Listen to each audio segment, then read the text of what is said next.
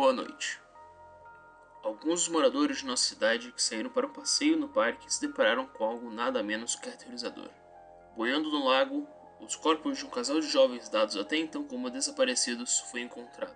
E para deixar a história ainda mais estranha, os dois aparentavam estar costurados pelo que parecia ser uma linha de pesca. A polícia suspeita que o incidente tenha sido uma obra de um ou mais indivíduos perturbados mentalmente.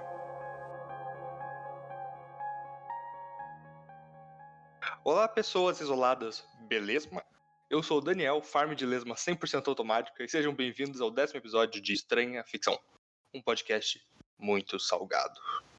Hoje eu não estou sozinho, então todos juntos agora. Eu sou o Gabriel, o costeiro de casais, e estou aqui novamente para requerer o seu isolamento social. Eu sou a Gabi, a garota lesma, e eu não entendi esse conto. Eu sou Martinelli Hikikomori e, de, e sem sair do meu quarto de, há seis meses eu não me importaria de ser costurado com alguém. Caralho. Aqui quem fala é Pedro, o espírito natalino, e estava a velha costurar. Foi a mosca a incomodar. Nice. Maldita mosca. Bom, agora para esse décimo episódio, né? Uma, um marco para esse podcast. Uhul! Nós vamos novamente entrar na cabeça psicótica de Junji Ito, com dois contos dele. Um escrito em 1997, Slug Girl, ou em português, A Garota Lesma. E de 2005, Army of One, ou em português, O Exército de um Homem Só, supõe-se. De um. de um só. É que, enfim, banda de um homem só. Martinelli, o que você tem a dizer sobre esses dois contos? Então, é, na verdade, eu escolhi esses dois contos porque eu sou muito fã dos contos curtos do Junjito justamente porque ele pega num estilo de horror que me afeta muito. Eu, eu queria, na verdade, falar um pouco dele com vocês, que é, é esse horror que não que os protagonistas só são passivos, eles só são observadores, eles só acabam sendo tragados pelo meio dessa coisa, essa mania, às vezes, às vezes só um fenômeno quase cósmico, inevitável, que eles não têm muito o que fazer, eles não conseguem. É, nada que eles fazem afeta isso, nada que eles fazem sequer diminui as consequências neles. E para mim, pelo menos, é sempre um horror que parece muito mais crível e realista, pelo menos da minha experiência. Eu, eu também concordo com o Martinelli nesse rolê de que, tipo, é muito legal ver como o, o Junjito ele escolhe temas legais para demonstrar como a gente é impotente, tipo, a coisas inexplicáveis, né? E a gente tem nesses dois contos que o Martinelli se, selecionou um caso, tipo, muito macro, em que várias pessoas são impotentes e tudo que elas podem fazer é ficar sozinhas, mas deixa pra hora que a gente vai contar a história. Que é uma, uma situação muito parecida com a que a gente está vivendo hoje em dia, em 2020. O outro... A gente, no caso, nós cinco e mais uma, duas, três pessoas. É verdade. Sim. Infelizmente. No Brasil, né? Tá foda. É, enquanto que o outro, ele é uma impotência micro, né? A protagonista, a personagem principal, na verdade, é impotente com uma relação com relação a algo que aconteceu especificamente a ela. Então são, tipo, dois pontos de vista, duas situações em que nós, meros humanos, não conseguimos fazer nada. É, eu realmente gosto de contos em que o protagonista, ele não, não é sobre o protagonista, sabe? É sobre o protagonista como um observador dessa situação. É. Acho o que eu quero dizer é que, em diferença do Lovecraft, é que no Junjito, o protagonista é, ele só tá vivendo a vida dele e ele não tá, tipo, num lugar aleatório, ele só tá, tipo, numa situação de cotidiano e as coisas bizarras começam a acontecer. Não, mas isso também acontece no Lovecraft. Sim, nos Não em todos os contos, mas, enfim. não, nos contos bons. Além disso, eu não sei se essa é uma impressão minha, mas parece que as personagens femininas também têm um, um destaque meio que no mesmo nível dos masculinos. Elas não são tão passivas tal. E eu É, gosto no caso, ser. de como ele dá esse destaque tipo, é, igualitário. é uma acusação leviana que os personagens masculinos em Lovecraft têm mais posição do que as femininas, porque as personagens femininas de Lovecraft não existem. Dani, mas eu tô falando, Dani, vamos deixar o Lovecraft de lado, por É, favor. Não E vamos começar essa. a falar do, do conto Mas o. Junjito. Mas eu discordo um pouco de você, Gabi, porque eu acho que. Eu não acho que as personagens femininas não são tão passivas quanto os masculinos. Eu acho que os dois são passivos iguais. Ah, Não, sim. eu acho que os sim. dois são impotentes iguais, na real. É, Nenhum deles tem poder tipo, nenhum. na medida do possível, sabe? Sim, sim. E ainda mais pensando, ainda mais pensando na sociedade japonesa. Verdade. É verdade. É que assim, eu sinto que o Junjito, ele, pelo menos no fazendo uma referência, uma remissão a outro episódio que a gente fez, a protagonista daquele lá, ela era mais resignada, né? Mesmo ela sendo impotente, que nem todos os personagens do Junjito. E parece que os, os personagens masculinos, eles são tipo mais ah, tá acontecendo só, eu não posso fazer nada, vou deixar assim. Sim. Mas, e- enfim. É da, da escolha dos contos específicos, a gente meio que já falou, mas só pra voltar aqui. O Menina Lesma foi um que eu cruzei quando tava caindo um vídeo e começou a falar sobre. Eu, tipo, caralho, mano. Tem uma certa angústia nele que me é muito familiar. Eu fui ler e é curtinho e eu adoro, então tá aqui. E o Army of One é um dos que eu li, tipo, lendo vários dele que eu tava vendo em sequência há um tempo atrás. E esse é, me atingiu justamente por causa da situação que a gente tá. É, não posso negar, também me senti afetado. É complicado. Eu nunca comi lesma. então, eu acho que pros, pros franceses esse conto ia ser, tipo, incrível, né? Nossa, que delícia. Minha comida preferida dentro da minha boca pra sempre. Poderia ser Hum. considerado como canibalismo? É, os franceses não são lesma. Não, porra. Eu não sei se ele tá canibalismo. É, é, é a mesma questão de, tipo, você comeria um tumor? Sim. Tem gente que come a placenta. É. Ah, ponto. E aí? Quando o Pedro tá muito em silêncio é porque nada disso vai pro episódio. Não, vai. Só não tem que falar mesmo. é. Você não tem experiências lá, comendo vamos lá, vamos lá. placenta. É, É, vamos voltar. E antes de começarmos com o primeiro conto, O Exército de Uma Pessoa Só, é, vamos agora para os recadinhos semanais do podcast Estranha Ficção.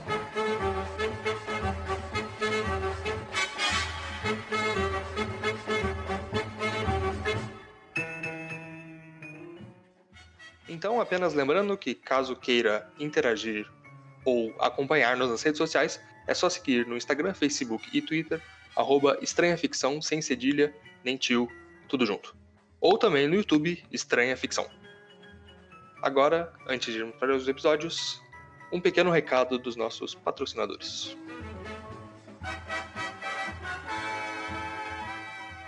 Procurando um modo de fisgar alguém especial? Contrate a simpatia para a pessoa amada todos juntos. Amarrações amorosas para toda a vida. Telefone 2442 6669.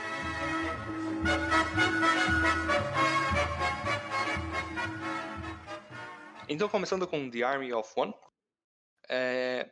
o que vocês têm a dizer nesse começo tão bizarro? O que acontece? Um homem andando com seu cachorrinho, um Beagle ao que parece, sim, sim. Detalhes importantes. Não vamos detalhar. Also, Dani. ele. O cachorro encontra alguma coisa debaixo de uma ponte, né? Esse Sim. cenário natalino e tal, o homem andando com seu cachorro. Nada de errado poderia acontecer, não é mesmo? Bom, o que o cachorro encontra são duas pessoas seminuas, costuradas uma na outra. E assim, o costurado numa com as outras não é tipo uma metáfora nem nada, né? É literalmente costurados com fios de, de pesca, Sim. pálpebras unidas, pele unida, é uma coisa nojenta, né? É, puxando assim todas essas partes da pele que você consegue abrir, Nariz, olho, olhos. boca, ouvido. Ah, sabe, costuradas num abraço, né? Que Dá pra ver os braços da pessoa indo em torno das outras. É um homem e uma mulher, né? Um casal. Sim. Mas não que casais sejam só homens e mulheres, né? Mas nesse caso, é.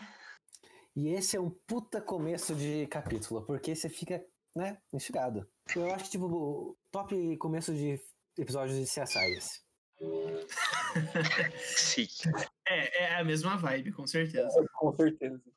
Mas em vez de um detetive fodão, a gente vai contar um garoto fracassado, que é o nosso protagonista, que é o Mitchell, que é um moleque que não sai do quarto há sete anos. Tipo, praticamente não sai do quarto. Mano, é, é isso mesmo, não entendi errado. Ele não sai do quarto há sete anos. Eu não sei se ele não sai do quarto, mas Não, tipo, ele- efetivamente não sai do quarto. Tipo, ele vai tomar, Ele- tomar banho de vez em quando e daí volta. Eu reparei que a porta dele não tem aqueles negocinho de cachorro, então ele teria que pelo menos abrir a porta pra pegar a comida. Sim. E é uma coisa que eu não entendo também, porque, assim, a mãe dele fala que ele vai, que ele vai ter 20. Quando? Ano que vem? Ou. No, sei lá. É, no no ano que vem, isso. Sim. Só que se ele não sai de casa há sete anos, então, tipo, ele Ele, parou no fundamental, né? É. é, ele terminou o fundamental, Sim. eu acho. Não, acho que ele não terminou, nem chegou a terminar o fundamental. É, seguiu no último ano. É Sexta- já pode diferente, né? É, sim, eles não têm fundamental, eles começam em matemática avançada. Se ele vai. Se ele vai ter 20 no próximo ano, quer dizer que ele tem 19. Sete anos atrás ele tinha 12, então ele tava na sexta série. Caramba, hein? Que é justamente quando você vai do Fundamental 1 pro Fundamental 2. Então eu acho que é meio que o. o tem essa O divisão básico, né? lá, sabe? É, e Faz vale, vale salientar que, como o Martinelli usou no seu nome, isso é um fenômeno até comum no Japão. É um fenômeno bem particular do Japão que um monte, tem um monte de jovem, só que geralmente são um pouco mais velhos, que não aguenta a pressão da qualquer sorte de problema que acontece e a pessoa se tranca no quarto ou na casa para evitar ter contato com a sociedade. É, é tipo o próximo estágio da, da Espanha, né? Que tem a geração nem nem. É a geração nem trabalha, nem estuda e nem sai de casa. Nem, nem, nem. Isso. É, e, e eu acho que isso é uma parte bem importante pro conto, porque o medo de sair de casa dele, até então, talvez não justificado, ele nunca tem uma explicação do porquê ele existe, mas daí começa a ter, de fato, motivos para não querer mais sair de casa, e daí ele vira casaco e começa a querer sair de casa, porque ele é um corno. Eu acho que isso é o hipster mesmo. Não, na verdade ele dá uma explicação mais ou menos, né? De por que que ele não sai, tipo. Quando Oi? ele fala sobre. Bom, a gente tá se adiantando, mas. Ele fala meio que as pessoas não ligavam pra ele, né? É, mas Ah, mas isso é motivo pra você não sair? Tipo assim. É. ah, Pra ele é, porra. Mas, É, vamos- ah, isso também é um sinônimo claro de, de depressão, né? Porque Aparentemente ele não tentou não ter depressão. é, não, tem, não tem muito comentário disso no Japão. Tipo, as pessoas só vão lá e se matam, mas tipo, não tem muito debate sobre, ah, ele estava depressivo. Mas, obviamente, o cara tava em depressão, né? tipo, olhando pra ele, você bate. Ele, é deprimido, ele tem agorafobia, ele tem provavelmente ansiedade social foda. Eu acho que ele é só um cara, tipo, too cool for school, sabe? Ah, sim. Too cool for Life. my Eu acho que ele é, tipo, um cara too cool for social life. Exato. É, Eu gosto que o Gabriel falou que ele é só um hipster tryhardíssimo, que tipo assim, ah, as pessoas gostam de sair de casa, então eu não gosto. As pessoas querem ficar em casa, ah, então quero sair de casa. Sim, eu acho que essa é a interpretação adequada do personagem. Caraca. Eu gostava de ficar em casa antes de ser legal. Isso, isso, isso. Mas enfim, a gente deu um. Saiu demais da história porque o que acontece? Esse garoto tava olhando a televisão e recebe informações sobre esse incidente um tanto quanto bizarro. É, o assassinato, né? Mas mais importante, tipo, ele vê isso, tipo, porra, bizarro, foda-se. Minha mãe me deu o cartãozinho da menina que eu gostava na sexta série, que vai ter uma cerimônia de coming of age, eu não sei como traduz isso, Gozado. Amadurecimento. de amadurecimento. Eu não sei como funciona as traduções japonesas em relação a isso, mas aparentemente com 19 anos você tem. Deve ser, tipo, junto com graduação e os caralho, e ela chamou ele. E É o toda a churrasco turma- do terceirão. É Mas é, é tipo uma reunião, né? Uma reunião de. É. Ah, Isso. é uma reunião de classe. É, mas é, É. tipo, esse negócio, tipo, agora vocês são adultinhos. É o bar mitzvah dos japoneses. Eu não sei, não entendo. Nossa, o Dani. O Definitivamente, que é- é. Dani. Ainda bem que a nossa demografia é muito específica.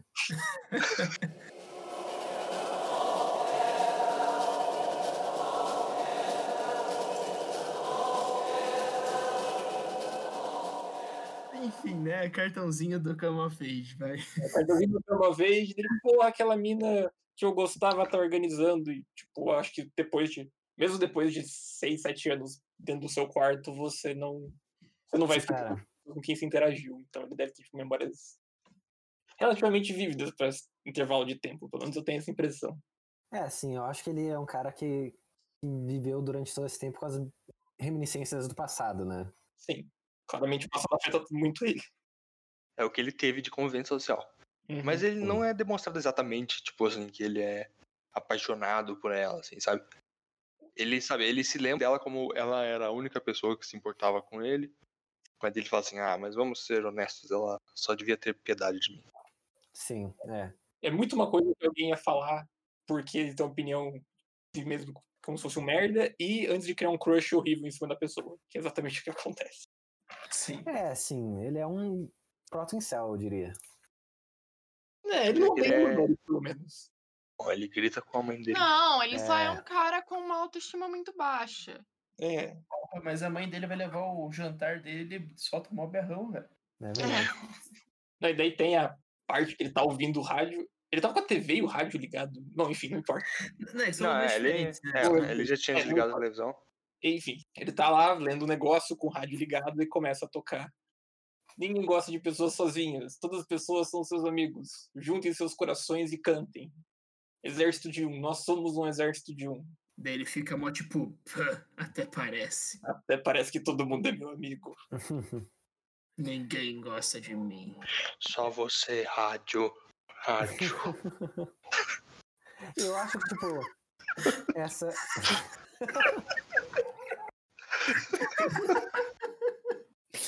Ai, Aquele time lá, Her, né? É exatamente isso. Não, é só falando sério. Eu acho que, que ele é realmente um, um, um hipster, porque essa música provavelmente tinha um, tipo, uma batida alegre, né? E ele, ele curte uns negócios mais, mais tristes. Ah, velho, tem um ba- deve ter uma batida de culto, velho. Puta que pariu. Que bagulho É, é, pode ser, pode ser. Eu tenho que dizer que não parece ter uma batida alegre, porque o desenho dela, tipo, os balões dela são mó bizarros, velho. É, eu acho que deve ser uma parada super creepy, na real. É, tem uma cara de, de música mais, sei lá, mais metal. Não Sa- sei. Sabe, eu acho que Não. pra mim, a música que veio na cabeça, sabe aquela música que em filmes de terror tem duas criancinhas. Isso, tipo, exatamente. Eu acho que é Tocando Lavender Town no fundo. Isso, É, pra mim, exatamente. pra mim podia ser um baby metal, assim, sabe? Eu acho Pode curioso que também. a música começa com. É uma guitarra, né? Do baby metal, porra. É. Se juntem pessoas, All Together Now, uma clara referência aos Beatles. É, Sim, sim, ele tem uma referência aos Beatles, inclusive, depois, né? Pera, tem? Tem, É, o não o John Lennon, né? Sim, Não. não, o John Lennon. Os Beatles. Ah, verdade. Lennon. é verdade. Mas enfim, é uma música que ele fica falando essas coisas estranhas.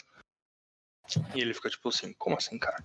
Que tipo de propaganda é essa? Você está falando pra pessoas gostarem Sim. uma das outras? Que absurdo. Mas ele fala, what the hell is this ad? É, ele fica achando que é uma propaganda, né? É, sim, uma propaganda. Pode ser aquelas propagandas que são só tipo um easter egg que ficam jogando sem parar e no, daí um dia eles revelam o que, que é. E todo mundo fica, nossa, agora eu vou comprar esse produto. Caralho. Tá, mas então, no dia seguinte, é, uma pessoa bate a, a porta da, da casa dele, né? E essa pessoa é justamente a menina que ele lembrava do mental, que era colega dele, e fez o convite para participar do, da festa de Coming of Age. É a Natsuko. Natsuko, isso. E ela, ela conversa com a mãe dele, pergunta se pode falar com o filho dela, e a mãe é, avisa o, o filho que ela tá lá embaixo, né? Ele ia ficar desesperado, né? Tipo, ele, É. caraca, ela Não. realmente veio. É um, é um sinal de ansiedade social foda. É, ele ficou olhando assim pela janela, puxando assim a cortina, suando, É. com aquela camiseta escrita 35 knots. Eu ia falar isso, velho. Meu, Caralho, tudo, tudo Caralho. nesse, nesse conto é visualmente costura, sei lá. Eu não tinha reparado. Mas eu também estaria ansioso se fosse ele que se eu tomar, tivesse tomado banho tipo uma semana e chegasse o meu crush que eu não vejo há sete anos. A mão dele tava tremendo quando ele, quando ele apertou a mão dela. Eles fazem small talk ali, tipo, ah, como é que você tá? Ah, tô bem, não sei o quê. Ah, Tomou banho? Não. podia tomar Pandemia, né? Tá foda. a foto. É, não sei, ele desceu de pijama mesmo ou é... Não, não. É o uniforme dele, o 35 Knots. Hum. Ele, ele só tem essa roupa, cara. Não sai de casa. Ele Não, ele tem parece várias o roupas. pijama dele e ele sai de casa com isso. Eu acho que eles têm vários pijamas, na verdade, só isso. Ah, é, É, então pra ele foi normal sair de casa de pijama, porque ele só tem isso mesmo. é, pensa, ele passou, tipo, a puberdade dele dentro de casa. Não tem porque ele comprar uma roupa que não seja um pijama. Nossa, esse, esse pijama deve estar tudo duro, velho. É, Todo Tá pijama, vendo? toda roupa é potencialmente pijama se você for obstinado o suficiente. ô louco, eu dormi de terno. Yes. Tá. Lawyers be like. Ela chama o, o Mitio pra ir numa reunião que eles estavam organizando os bagulho.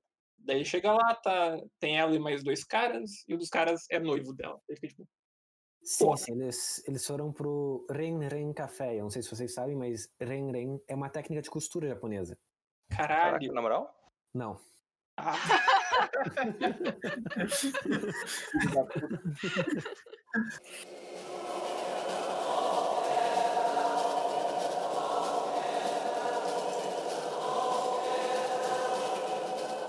Tá, então. É, e daí ele chega lá, tá conversando com os outros dois amigos de infância dele, que deixou de ser amigo quando eles parou de ir pra escola. E ele descobre que a Natsuko, Natsuko? É. É, a Natsuko, que é essa menina que ele tinha um crush, tá noiva. E então ele decide, vou embora. Exatamente. Vaza. Não nem um pouco sutil que ele tava, tipo. Neste momento ele virou comedor de casadas. É, sim. De noivas. De noivas, é verdade. My bad. E não é tão boa. vira só o beta que fica traçando a mina que já tá com outra pessoa. Bom, ele é claramente um weirdo. Ele vai num café dela. Ah, eu estou noiva desse cara dele. "Ah, Eu preciso ir. É, ele fica, ele fica assim, tipo. É, mano, eu sou, eu sou estranho, eu sou um weirdo. O que faz eu estou fazendo aqui? Eu não, não Eu sou estar aqui. estranho, eu vivo em uma ficção. Caralho. Ela é tão especial. Ela é tão fodamente especial. Foda que ela é muito linda. Eu peguei referência, Gabriel. Boa. Obrigado, obrigado. Eu não sei do que foi, mas daí então ele começa a sair do restaurante, do café, dos referência à costura, e um dos caras da mesa, que não era o noivo, vai até ele e fala assim: Eu sei que você está sentindo mal por estar solteiro, mas nós temos uma festa para solteiros. Sim. E nesse Chega lá. você nota que esse é um personagem que provavelmente vai morrer porque o design dele é muito simples. O cabelo dele tá mal pintado, velho. Ele é gordinho com o cabelo raspado. O, o Junjito claramente tem coisa contra pessoas acima do Pedro. Sim, definitivamente. Ah, é. Mas é o que eu falei, né? Japoneses. Mas, É. até agora, todo personagem que eu vi dele, que é ligeiramente acima do peso, tá em alguma. ma- algum, tem algum vício, algum impulso bizarro.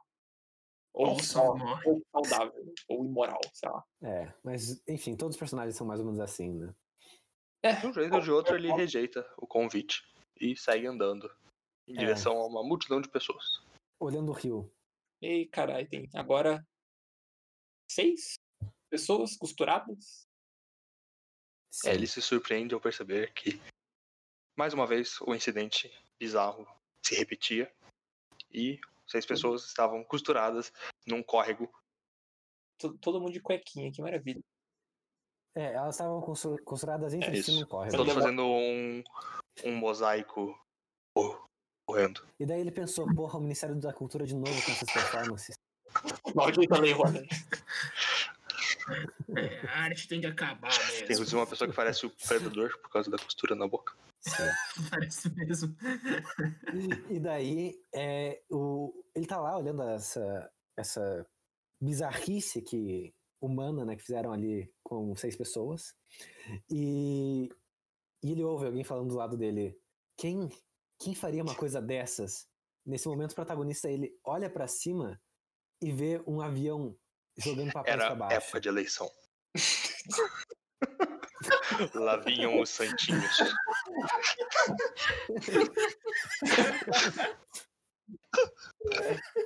E o jingle era. Nobody vai. Um por todos, todos por um, bote três. Três não. To- Ninguém solta a mão de ninguém.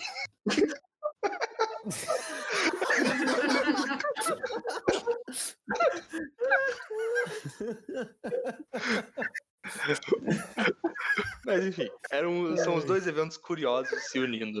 A notícia do psicopata que está costurando as pessoas e a propaganda Que com a cai, música esquisita. é, cai folhet, folhetins com o- a letra da música bizarra tocou no jornal e um ursinho dando um abraço. Tem tipo essa cena de impacto, né? Do. Que é muito, uma cena muito boa, inclusive, que é. Que é o, o Michio pegando esse folheto, lendo Nobody, Nobody Likes a Lonely Only, Everybody Join Hands Now, Everybody Join Hearts Now.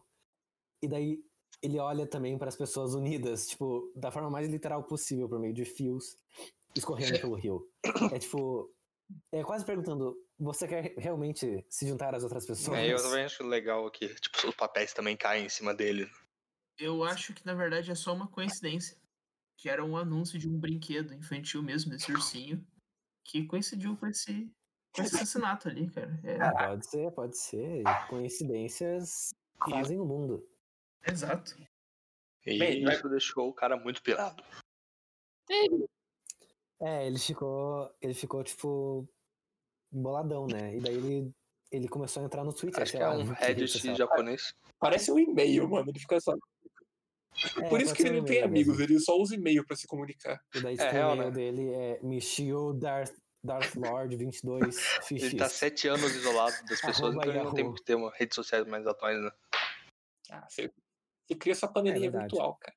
Imagina os stories dele. Hoje eu estou em casa, gente. Basicamente os meus stories. Só que eu não tenho stories. e daí ele começa a conversar com a, com a menina, né? A menina liga pra ele. Ele, tipo, foi então, você lembra daquele gordinho que a gente fa- que a gente achava que ia morrer? Ele morreu. Com muita gente. É, naquela festa de, de solteiro dele, várias pessoas se uniram, mas não do jeito esperado. Apesar de que a forma como eles são unidos também é um É, pouco mas sugestiva, né? É, sim, é o. A centopeia humana, né? eu Exato. só vou dizer que alguém deles conseguiu, porque tem, tipo, duas mulheres lá. Mas só. De resto é só cara. Ok, mas, tipo, podem ter casais homossexuais. Não sei se você Ah. concorda com isso, Martinelli, mas. É, e podem existir mulheres solteiras que não necessariamente. Enfim. Mas que, é, É. que entraram na festa do gordinho tarado, eu acho difícil. Ah, ok, ok. Bom, ok. não é só porque ele é gordinho que ele é tarado. Não, mas o jeito como ele agiu parecia meio, tipo, esquisitão. É, sim, era uma.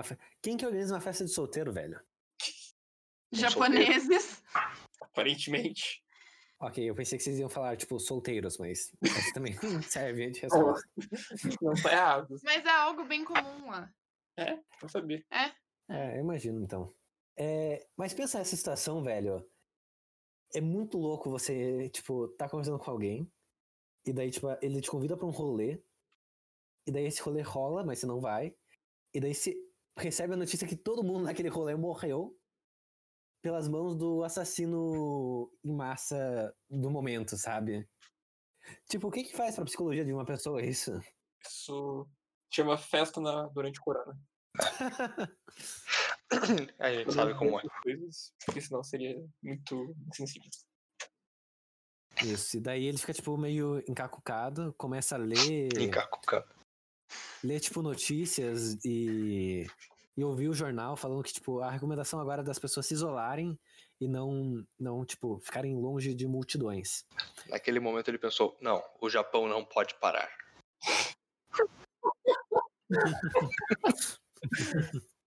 Não, ele liga pra, pra amiga dele e fala, tipo, "Ó, vai dar merda com essa cerimônia. O Japão não pode parar.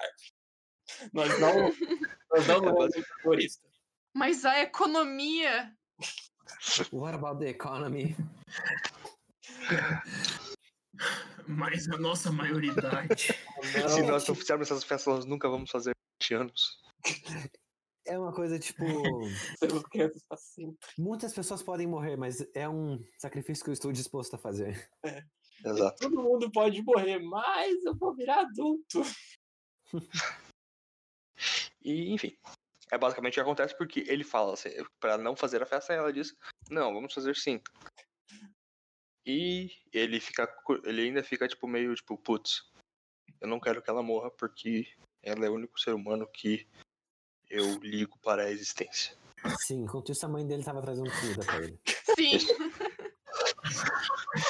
Sai, mãe, eu estou falando com essa garota que conversou comigo uma vez. Eu estou Gado conversando com essa garota que demais, né, noiva. Sai, mãe, estou falando com o rádio. Só não cante essas músicas estranhas de volta. Otakus be like. Ele tá ouvindo a abertura de Naruto.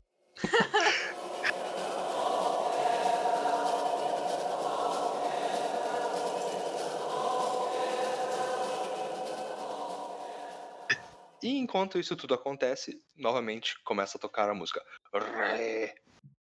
Juntem-se todos, ninguém gosta de um- solitários. Todos unam as mãos, unam os corações. Exército de um, nós somos um exército de um. Todo mundo junte as mãos, todo mundo junte os corações, exército de um. Vai assim por um tempo. Até que ele grita, Holy fucking shit!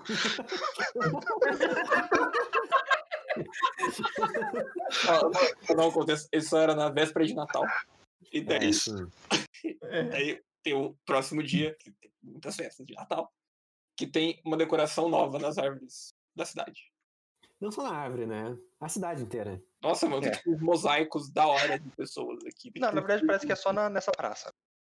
É, tá bom. É, É, é, tem uma praça com decorações natalinas. Tem, É bom salientar que né, o dia do Natal é o dia que as pessoas se reúnem. e Tal, né? É o dia principal para as pessoas se reunirem.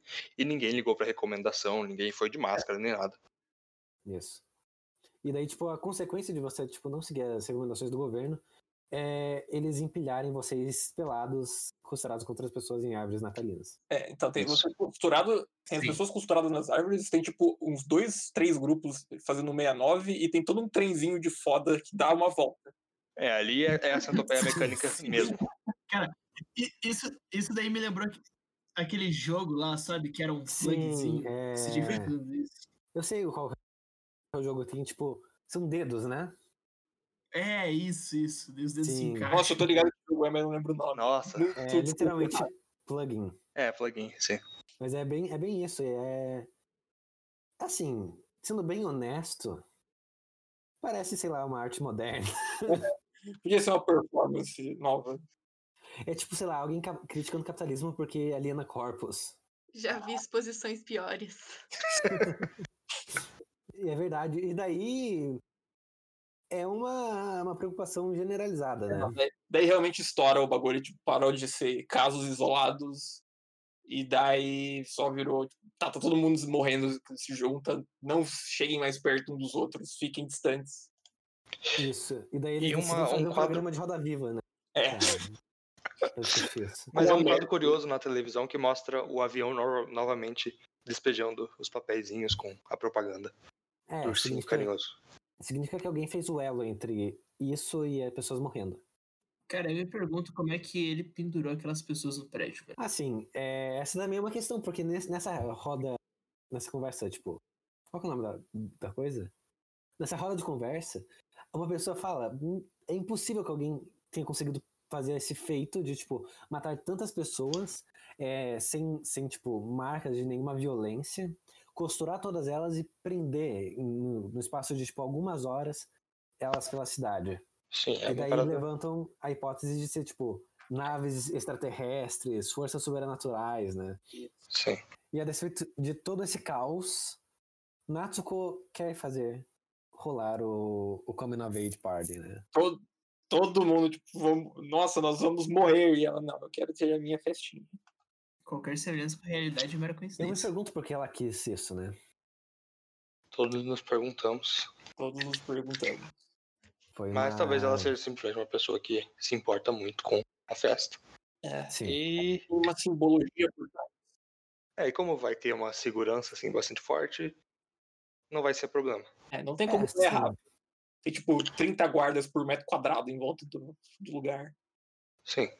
Esses guardas que na verdade deviam estar impedindo isso de acontecer, eles estão servindo a festa. Sim. Nesse momento, então, o Natsuko. Não, qual é o nome dele? Mitchell. Mitiu. O Michiu aparece olhando assim de longe, porque ele tem fobia social muito forte, vestido de alguma coisa que ele deve ter pegado dos pais dele, porque como a gente chegou à conclusão que ele só usa pijama. Então ele pegou um sobretudo para colocar em cima e pronto, já resolveu o problema. Ele tá fazendo cosplay de pedófilo, no caso. É, pois é, porque ele realmente não É. parece nada maluco, assim, atrás das árvores, vestido com um sobretudo, Todo desgrenhado. pra abrir o sobretudo assim que uma mulher aparecesse. É, sim. Nossa, sim. Mas, Mas enquanto ele tava disso fazendo isso, acontece. é porque, como ele não estava nada suspeito, um policial vai lá e fala, ei, espere aí. Daí ele decide, não, não, tô indo embora. Daí ele, ei, tá indo embora por quê? Daí ele, não, tô indo embora, só isso mesmo. Daí, daí todo mundo começa a bater nele. Sim. Até que aparece a Natsuko falando, calma, gente.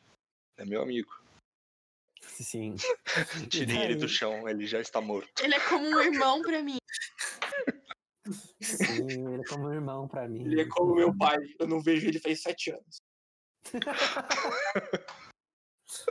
E, e daí, tipo, a brutalidade policial cessa nesse momento.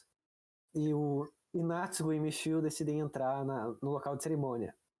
Lembrando, era uma cerimônia, tipo, com várias pessoas que participavam da. Provavelmente uma escola pública, né? É, Parecia que tem umas 500 pessoas no salão. Sim, Isso. tipo, muita gente é, nessa cerimônia, além de, tipo, né?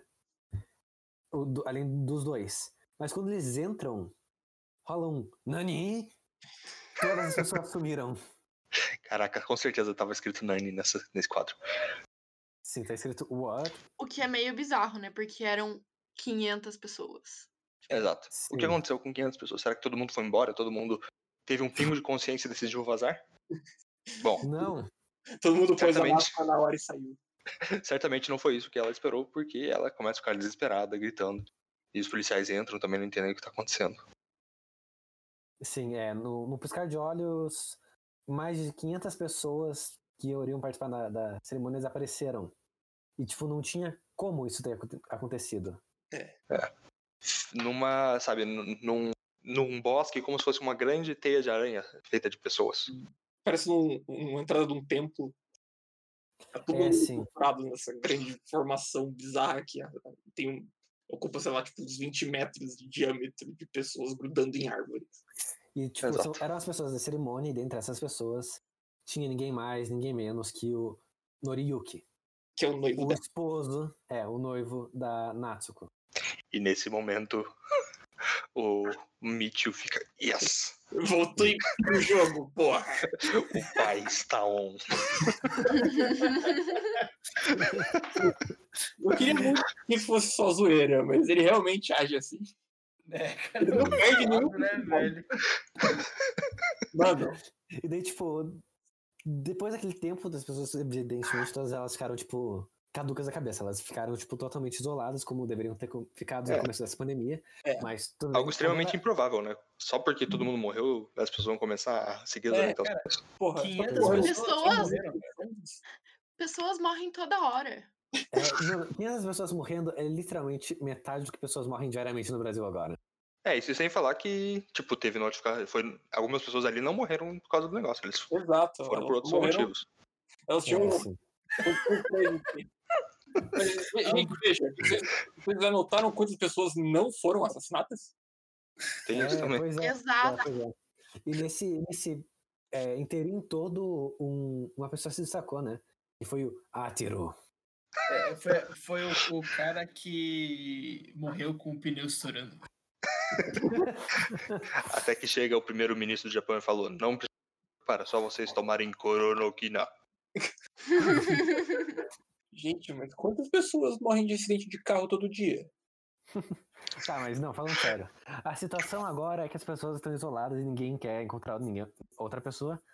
Porque a, a, a chance de você, tipo, morrer daquele jeito trágico quando você tá com outra pessoa é muito maior. Isso. E então, tipo, nem a mãe do, do Michio tá mais, tipo, saindo do quarto dela. Ou seja, a parece que- vida do Michio melhorou mil vezes. Né? A puta, É, velho. agora ele não tem mais que gritar com ninguém, pô. Ele, É. tipo, o, o noivo da crush dele morreu e a mãe não sai do quarto. Ele, tipo, renasceu nesse momento. Pois é. Curou a depressão dele. É bizarro, porque, tipo, a situação que ele vivia antes agora ficou generalizada. E ele pode literalmente dizer que ele é um especialista nisso. Com sete anos de experiência. Sou especialista em ficar triste no meu quarto. E mas É, o que e tá daí? acontecendo? Ele está falando por telefone com a Yoshida. É, Natsuko. E com... É, Desculpa, eu realmente não sei. ok, Abu Com a Natsuko. E daí, o que tá acontecendo? Ela tá super deprimida e ele, tipo, putz, quer que eu vá aí pra te ajudar a ficar melhor? é um ok. consolo. É, É. Daí, a- e por algum motivo vai acabar, ou provavelmente porque ninguém quer ir trabalhar porque vão morrer. Enfim. enfim. E, enfim, daí Ele- não tem problema, eu posso ir aí.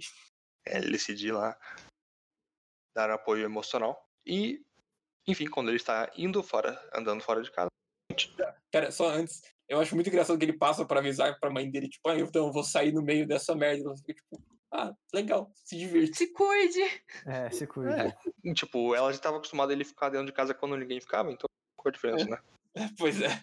É o esperado, no caso. né? Eva, crianças. Ela nunca mais nunca viu ele desde que ele tinha 13 anos. Sim.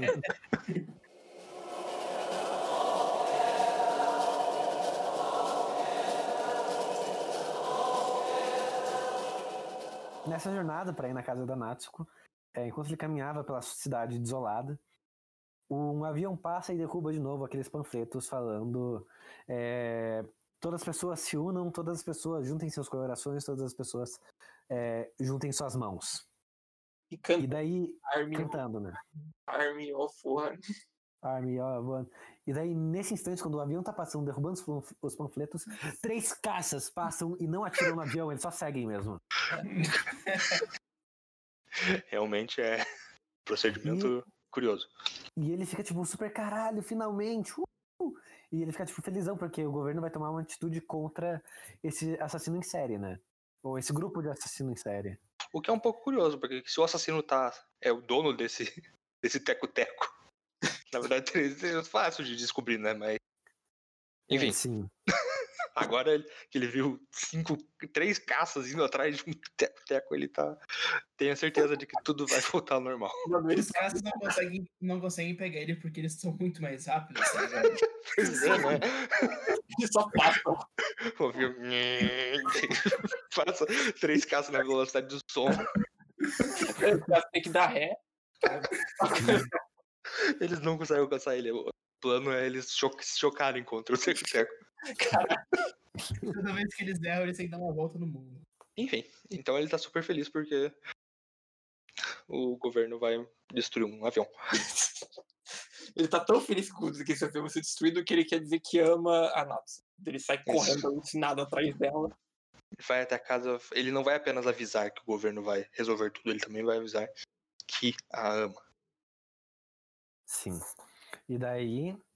E daí, ele abre o portão da casa da Natsuko, muito empolgado ainda, e nesse caminho da- entre o portão e a porta da casa, tem um jardinzinho, né? Passando por esse jardim, ele ouve um barulho estranho, olha pro lado, e lá tava a Natsuko, com o fio e a linha, com a agulha e o fio na mão, passando e costurando os pais e a cachorra, enquanto falava: Mamãe, papai, Lily, minha cachorra, nós somos um. Exército de um. Nós somos o exército de um. Sim. Sim. Ele fala. Na... Natsuko. Nani. E a história termina mostrando que os jatos estavam também jogando os papéis, Sim. Exatamente. dizendo para todo o Japão. Leia. Livro. É, ouça a música. O exército de um. Ok. Então, O que, que vocês acham desse final? ok. Eu, pessoalmente, agora que eu notei que eram os caças que estavam jogando os papéis de novo, eu gostei mais. Eu gostei mais. Uhum. Uhum. Porque, tipo, é- sabe aqueles fenômenos de, tipo, é, esquizofrenia generalizada? Tem um termo pra isso, né? Não sei se é esquizofrenia, né? Pânico É, em mais de cinco pessoas. Não, é assim, tipo, uma condição em que várias. Delírio, delírio coletivo, né? do coletivo. Sim. É uma situação de delírio coletivo em que, pelo jeito, todas as pessoas elas decidem, tipo, se unir por meio de linhas. E faz tudo, todo sentido agora que, tipo, todas aquelas pessoas tenham desaparecido. Porque todas elas ficaram, tipo, imbuídas da mesma vontade de se unir por meio dessa tática bizarra. Será? Eu, eu acho que não. Eu não vejo isso porque eu, eu, as pessoas, ela só começou a costurar depois que, tipo, começou esse isolamento mais pesado, assim, sabe? É, pois é, existem mu- muitas teorias iniciais, né? Tipo, a acho que a coisa, a primeira coisa que pensaria assim mais óbvia é tipo, ó, ela era o assassino esse tempo todo. É, Não é ela sozinha, tipo, não tem. É, Não é- não tem na prática, assim. É isso que eu penso, assim. Parece que tem uma. é, não são em todos os contos do Junjito, mas alguns que ele tem essa, essa questão de como se fosse uma. Uma força extraterrestre, só que meio só a inteligência, sabe? Por isso que não Uhum. existe um, um assassino corpórea. específico. É. É. E Parece- daí ele age por influência de formas diferentes em cada conto, obviamente. Mas isso me lembrou também o da Amigara Fault. Que as Sim. pessoas começam a entrar tal e não sabem por quê. E. Eu, assim eu- como no nome Garafal tem uma pessoa que se apaixona pela outra muito rápido. Sim. fatos são bem parecidos nesse sentido. Vocês perceberam que tem um, um, qua- um quadro no quarto dele que parece muito, inclusive, o Amiga Falta? Sim, eu percebi, eu percebi. Eu, achei, eu achei até um os, pôster, né? os protagonistas bem parecidos. Eu pensei assim, nossa, será que é o mesmo? Você sabe se faz parte da mesma coleção, Martine? Ah, Sim, Jujito Collection. hum, jiu-jitsu. Na verdade, tanto o, o Army of One quanto o of Megara Fault, eles foram histórias bônus que foram colocadas em é, histórias maiores do Junjito. No caso do Army of One, é o Hellstar Remina, ele, tipo, ele terminou a história e ele tinha isso como capítulo bônus, e no caso do Megara Fault era depois de Gyo. Hum, saquei. É, eu achei que podia ser do mesmo compilado porque por ter um- uma temática meio similar, assim. Sim, É. sim. Mas é, é um negócio meio. É a pegada dele, tá ligado? É é exatamente isso que a Gabi falou, esse tipo impulso inconsciente que as pessoas têm e não conseguem controlar. Sim. E de fato, eu também acho, eu dou eco na, na teoria de que as pessoas sentiam a necessidade de se costurar umas nas outras. É a única explicação que faz algum sentido nessa história É. Tirar a roupa e se costurar e morrer por causa disso. É, tem um nome pra isso, né? Que é, no meio sim, é, otaku a gente conhece como projeto de instrumentalização humana. Eu, eu conheço como sexo mesmo, mas tudo bem. Bom, não é, não é bem assim que eu faço, mas tudo bem. É... Yikes. Agora a gente sabe que o Marcelo is into some kink. Ah, com certeza, né? Shibari. Exato, porra. Só que não é linha, é corda, é diferente. E entra dentro da sua pele. É, por favor, não. Aí eu, aí eu passo. É uma diferença de grau, né? A corda é uma linha para pessoas gigantes, Martinelli. Caralho. Mas aí também fica a questão, porque eu acho que, que por não ter nenhuma, nenhum indício de violência, as pessoas elas se sujeitam a isso voluntariamente. Sim. É. Né? Sim, isso é um Então- elemento. Mas por que que... Tá, então, teoricamente, segundo essa teoria, no fim, depois de ela costurar pai, a mãe e o cachorro, ela ia se costurar também. Sim, ela fala isso, né? Mamãe, papai, Lily, nós somos um. É, É. então começou a Ah. misturar, mas dá a entender que ela vai fazer isso. E talvez o Mitchell entre no meio dessa zoeira aí também. Só porque... É sim, é tipo dormir com minha crush, o pai dela, a mãe dela e o cachorro. Uma coisa que ficou aberta e que não deu pra entender é que eles falam assim que as pessoas é, só morreram, não teve sinal de, de é, luta contra isso, não tem nenhuma marca no corpo deles. Então a gente não sabe se tipo eles só pararam assim ou se eles foram é, costurados vivos. é, assim, eles de- se deixaram ser costurados vivos. Não, Ou- e- eu acho que eles se deixaram. eu não acho- teve uma autópsia mais aprofundada. Não tem É, que é que, é que assim, não precisa necessariamente ter violência, né? Pode ser tipo um coliforme, assim, bola de Cinderela. A pessoa dorme. aí, velho.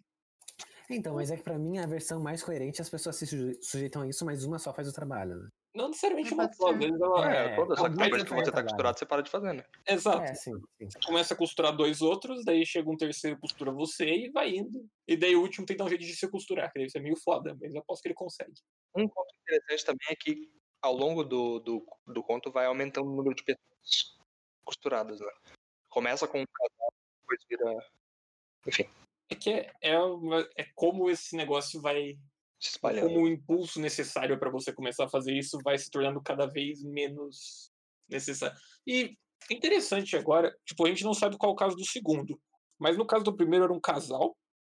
Eu queria também juntar isso com o fato das pessoas estarem sem roupa, que tipo, faz sentido na prática, mas eu também acho que vai ter algum sentido simbólico. No primeiro caso era um casal, que obviamente existe uma certa tensão sexual. Daí no terceiro caso, você a gente não sabe, é o tem o era a festa dos solteiros, e daí tinha uma mina lá e tipo, tinha os caras, e tinha o cara que eu li como tarado, pelo menos. Sim. Então, eu imagino que tenha algo de sexual nesse desejo de se entrar junto de outra pessoa, não se conectar profundamente nesse sentido. Eu acho que talvez. Eu não diria que. Eu só não, não vou 100% nessa sua linha, porque. Bom, Linha? é, nessa sua linha, porque. É, a, Nat, a Natsuko tava com os pais, né? Mas o jeito que ela tava sentada em cima deles também é, é bem sugestivo. É, e Freud.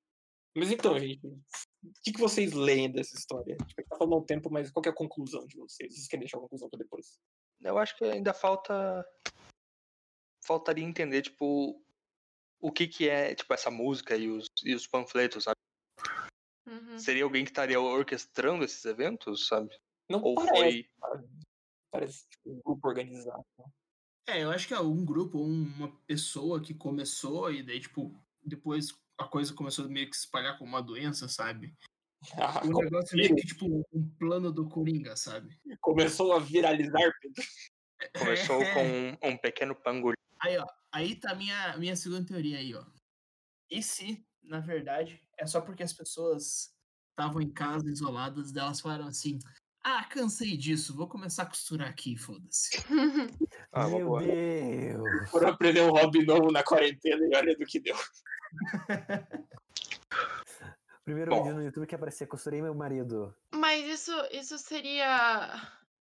Só que a quarentena só começou mais pra frente, né? É, Sim. Depois do segundo Sim, sim.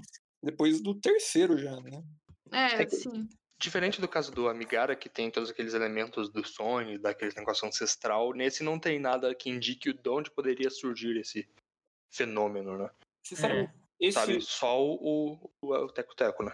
Uhum. É tipo, eu- sinceramente, eu acho esse conto um dos mais crípticos que eu li até agora. Tipo, não dá muita direção pra onde a gente deveria olhar pra procurar um sentido mais sólido. Tipo, os outros dois que a gente comparou aqui eram mais óbvios, alguns outros que eu li também são um pouco mais. É, eu acho que assim. é, A minha interpretação é a seguinte, e é uma interpretação merda, já adianto. Existem bons motivos para você ficar sozinho. Ou bons motivos, tipo, motivos legítimos para você se isolar. Qualquer um pode potencialmente se isolar, sabe? Uhum. Então, quando a situação do, do, do Michio, que antes era vista como uma situação de, tipo, fracasso, estranhamento, porque ele não ia pra escola, ele não convivia com ninguém, foi generalizada para toda a sociedade, todo mundo começou a entender ele de, de algum modo, né? Uhum. Então, pode ser, sei lá, um argumento do, do, do Jiu-Jitsu para falar. Bom, numa situação tão hostil, talvez você ficasse. para você, talvez você também ficasse recluso em casa. O Nático só tem uma, uma situação. O Nático não. O Michio só sente uma situação tão hostil, só que em situações normais, né? É, então, eu acho que. Não, eu não sei se eu vejo tipo, uma moral por trás disso, sabe? Eu acho que é mais, tipo. A extrapolação da fobia social, sabe? Uhum. É, pode ser, pode ser. Bom, eu vou. Eu acho que eu vou num sentido meio estranho, mas todos os contos do Junjito que eu lembro de ter lido, você consegue extrair o sentido nos flashbacks dos personagens e, tipo, o contexto do personagem. Tipo, o Glyceride tem a toda a história da mãe, da, do pai de, dela ter a churrascaria e a, a casa tá naquele estado e coisas assim. A amiga era, tem aqueles sonhos. E tem um outro que eu li que é tipo, o, a mulher do cara morreu num, num navio e daí volta os cadáveres, coisas do gênero. Nesse Uhum. aqui, a gente tem muito pouco disso, mas o que a gente tem é a Natsuko. É como ele se sentia rejeitado e como ele parece que realmente precisava de alguém que, que entendesse ele. Talvez esteja extrapolando isso aqui, mas ele tem uma. A única coisa marcante que ele tem daquele passado é que tinha alguém que se importava com ele. Sim. Então, ele sente essa necessidade de proximidade, só que ele meio que conseguiu já superar ela com tanto tempo de, de isolamento. Pessoas não tem esse treinamento que ele teve, então essa sensação de proximidade continua sendo um impulso muito forte. Eu acho que isso é um dos o movimento que causa com que eles sintam necessidade de se costurar. E tipo, ele é Ah, meio imune a isso, mais imune do que os outros, justamente porque ele passou tanto tempo sem isso. mas isso daí seria um catalisador e não uma Porque os, os assassinatos por costura começaram a acontecer antes das pessoas se isolarem de fato. Não, mas é. Eu não tô falando. do- Eu não, não importo com isolamento. O- eu tô falando justamente, tipo, o, o costura como extrapolação do desejo por outro. Tipo, a- o, de novo, o começo é um casal. Pessoas que se Uhum. gostam muito, que se costuram porque eles precisam ter o outro cada vez mais próximo. Ah, tá, entendi. Então você acha que ele. Tá, mas daí esse final do conto, quando ele nota que ele quer ter alguém, como é que se interpreta isso? Então, ele tá indo. no- ele tá vol- virando uma pessoa normal e eu imagino que o, o- que as cenas após esse aqui é ele se costurando na Natsu, Natsuko mesmo. Eu imagino. Pra mim, as cenas após são é o mundo inteiro se costurando com alguém e ele sozinho. Caraca. Ele, Meio é, Twilight Zone. Só queria entender o que, que por que, que algumas pessoas têm o instinto de subir num jato e jogar papéis em vez de se costurar. tem isso, É. tem o pessoal que, tipo assim, é, o- é o cara que só quer ver o circo pegar fogo, tá ligado? É, quem que imprimiu todos os panfletos, velho? Tipo, a papelaria não, qui- não quis denunciar pra. O cara tinha uma impressora em casa. Caralho, Porra, Ele comprou muita tinta. o problema? E papel também. Sendo, sendo sério aqui, falando sério. É, e se vocês pensarem na hipótese do macartismo, tipo, indo to- muito longe e falando comunismo, né? Pessoas unidas, olha o que acontece quando as pessoas se unem. Nossa. Faz sentido. Alguém quer falar mais alguma coisa? Eu surjo com a, te- com a teoria de que, na verdade, tudo isso era o raio desestabiliza- desestabilizador e causador de pânico do Tamporos. Caralho! Meu Deus! É, Caralho. nesse caso, eu acho que é uma boa mesmo entrar na federação. É, sim. Eu estou convencida.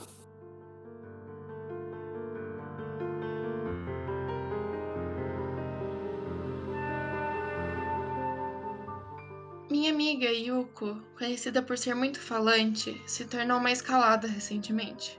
Parece que ela tá ficando cada vez mais indisposta para falar, e mesmo quando ela fala, sou estranho. A sua dicção piorou muito, como se sua língua estivesse inchada. Pouco tempo depois, sua situação se agravou até que ela não conseguia mais ir para a escola.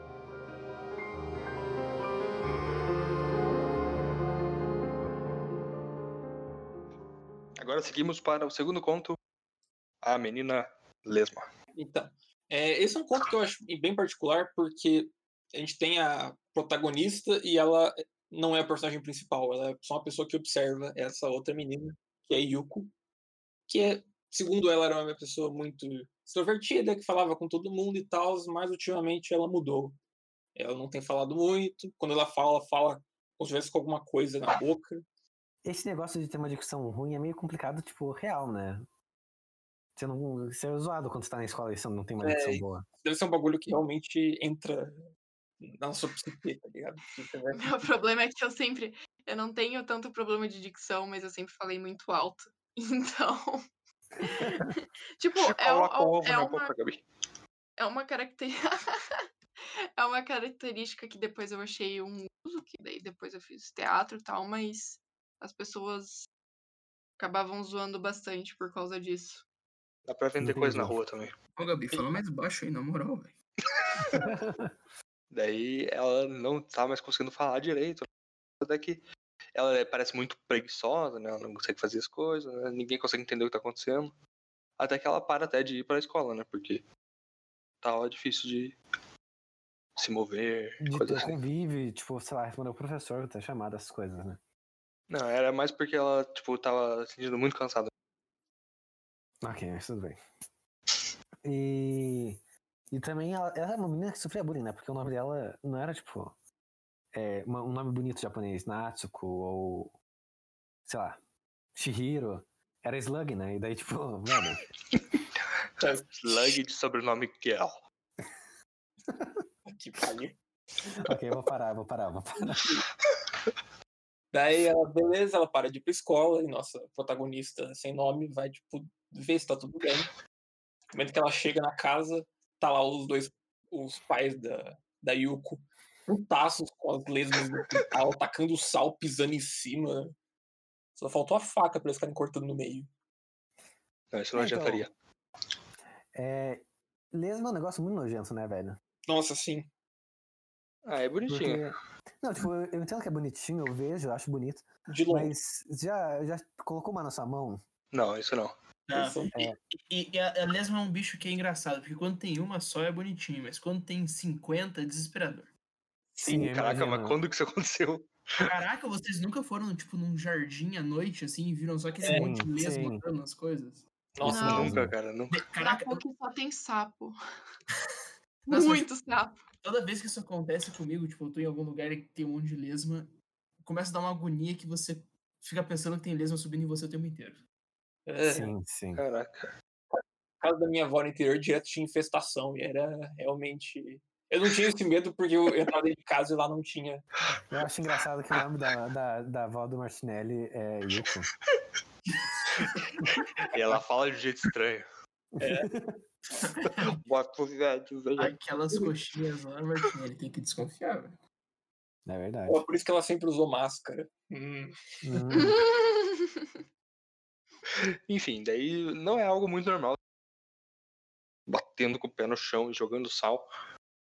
Mas talvez para um lugar onde tem muitas lesmas seja mais comum. sim. O que acontece é que, por mais que eles façam, não sei se eles já chamaram um exterminador, não, né? Dedetizador. Mas aparentemente não importa o que elas façam, as lesmas continuam. Se eles só ficam pisando, jogando sal, é provável que isso não vai ser o suficiente para acabar com uma infestação, mas. Mas aparentemente eles devem ter tentado mais coisas. Mas todo, nesse lugar que não tem sol, nascem muitas lesmas, tipo numa farm do Minecraft. É, é uma abiogênese, pra isso. Isso. Ele junta quintal sem sol com mato e dá. E então, e ela, a- essa menina, né, a protagonista, ela, ela conhece os pais da Yuko, ela, é, costumava ir lá e daí os pais falam pra ela entrar pra ver como é que tava a amiga dela. E quando ela, ela entra no quarto, a menina tá tipo full com ânsia de vômito, com máscara, tipo, fazendo uma cara de tipo desespero, né? Nossa. Sim. Ela tá tremendo também, quem nunca, né? É, com máscara não, mas deve ser inclusive É. uma parada terrível, né? É, é a pior parte. Você tem tipo algo que você precisa jogar pra fora e você não pode. Sim. E no momento que a mãe dela se aproxima pra ver o que tá acontecendo, ela dá um ataque de anime nela. Sim, dá um tapão e afasta. E foca no olho. Caraca. E daí ela fala, Greta! Out. Mas o, o fato dela estar de máscara parece. Tipo, ela tá segurando o negócio dentro da boca com a máscara, parece que ela só tá, tipo, com muita vergonha também disso. Sim. Toda a sim. reação dela, ela indica isso. Mas é, eu não sei, eu leio isso como algo importante pra história, que ela realmente. E é tá bom salientar que ela tá usando a máscara do jeito certo, sabe? Tipo, cobrindo o nariz e a boca. É verdade, não é? Verdade. Ela que não precisava estar fazendo isso, você que precisa não está, seu filho da mãe. É isso.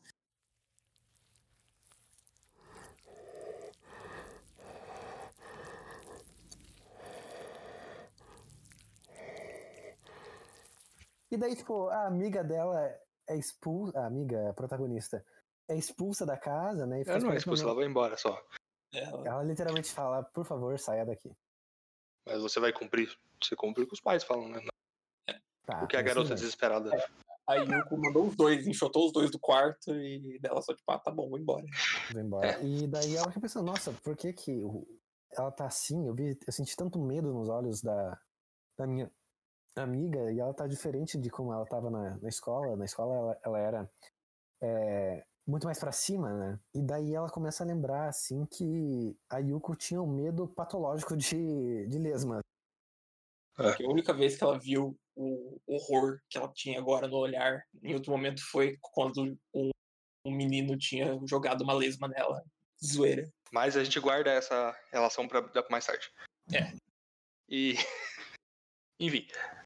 Ela tinha medo, um medo apavorante de lesmas, de de forma que ela nunca mais saiu pro quintal. Mas só pro quintal, ela saía de casa ainda, diferente do Mitchell. Enfim, daí enquanto ela pensava nisso, ela decidiu visitar a amiga de volta pra ver se ela tava melhor. E quando ela abre a porta, né, sem nem. né, Ela escuta um grito, daí ela abre a porta. E a mãe chega assim, ah, é o médico, é o médico. E ela fala, não, Aconteceu alguma coisa? O que tá acontecendo? Tá rolando. dela, ah, algo está estranho com a com a Yuko. Ela, a língua dela, a língua dela, daí quando ela aparece assim bizarra, quase como se um zum- zumbi olhando pra elas. E daí começa a sair duas anteninhas da boca. Até que daí tem essa, esse quadro bizarro em que sai uma lesma gigantesca de dentro da boca dela. Sim, ela velho. desesperada, assim, olhando vazio, suando. E a lesma só com a cara fofinha, assim. Tipo, me dá uma. Vibrando ainda, né, velho? É. Mano, que Esse é o melhor quadro do, desse conto. Sim. É, Não, e tipo, é visualmente agressivo, né? Porque dá pra ver a baba saindo, ela tá suando pra cacete. É, É, Daí tem a lesma saindo, assim, você consegue ver o movimento que faz. Daí quando dá o, o foco de novo no rosto dela, a lesma bate no próprio olho dela. Sim. É, mas é que eu ah. acho uma coisa, outra coisa que eu acho muito legal daquele do primeiro quadro que aparece a lesma é que tipo assim, ela tá, tá tentando gritar, mas até o grito não tá saindo direito, sabe? Tá abafado, né? É, Aham. Sim. velho, é, é muito, é muito nojento e tipo, não sei, eu, eu sou uma pessoa que sente agonia fácil, mas nossa, a língua é a vida própria. E as pessoas ficam desesperadas e a Lisma começa a querer escalar a cara dela, tipo, consegue chegar até a- o topo da cabeça de tão grande que ela é. Sim. E daí elas fogem, né? Tipo, a protagonista foge. E daí, enquanto ela foge, ela vai, vai contando pro, pro leitor, né? Uhum. Que diversas tentativas foram feitas pra tentar lidar com essa lesma que saía da boca dela. É Os uma- pais dela tentaram cortar com uma tesoura e mesmo assim cresceu de novo. Tentaram jogar sal e também não deu certo. Ela E- cuspia o sal de volta, né? Sim, e parece que, tipo, é uma situação insolúvel. Insolúvel? É insolúvel. Insolucionável. Insolucionável. E, sabe, chamar o médico eles não fizeram. É, pois é. Eu mais prefiro chamar o E médico. ela fala, médico, médico! Mas, É, né, é, acho que ela não sabe como chama o médico, ela achou que ele só ia aparecer na casa dele.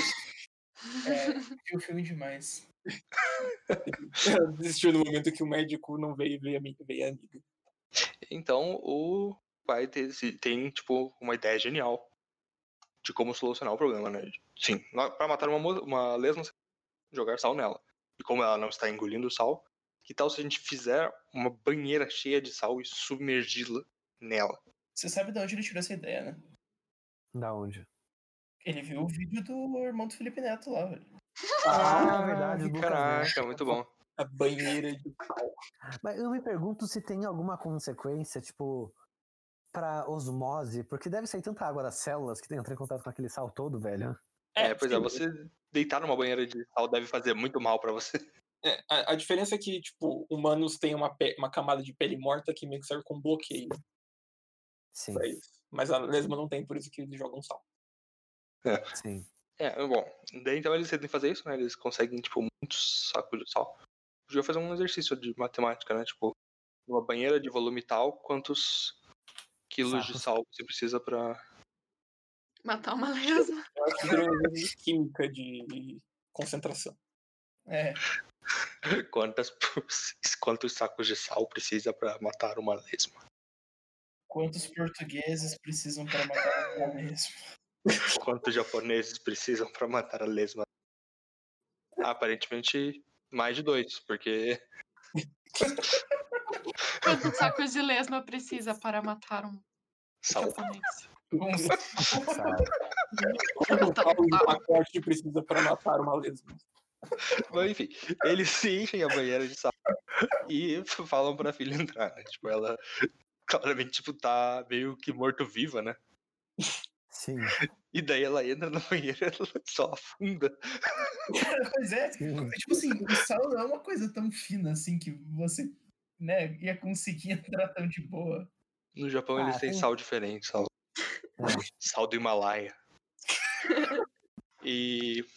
Nossa, mas deve ser caro pra encher a banheira de sal do Mas- Sal de É só triturar o sal, velho. E é, eles realmente trituraram. Nossa, foi um processo muito louco. Mas o que acontece é que ela afunda na banheira de sal. E daí eles ficam olhando assim por duas horas, ou mais, não sei. E ela não volta, né? Tipo, porra. Manda. Até que o momento eles pensam assim, algo deve estar dando errado.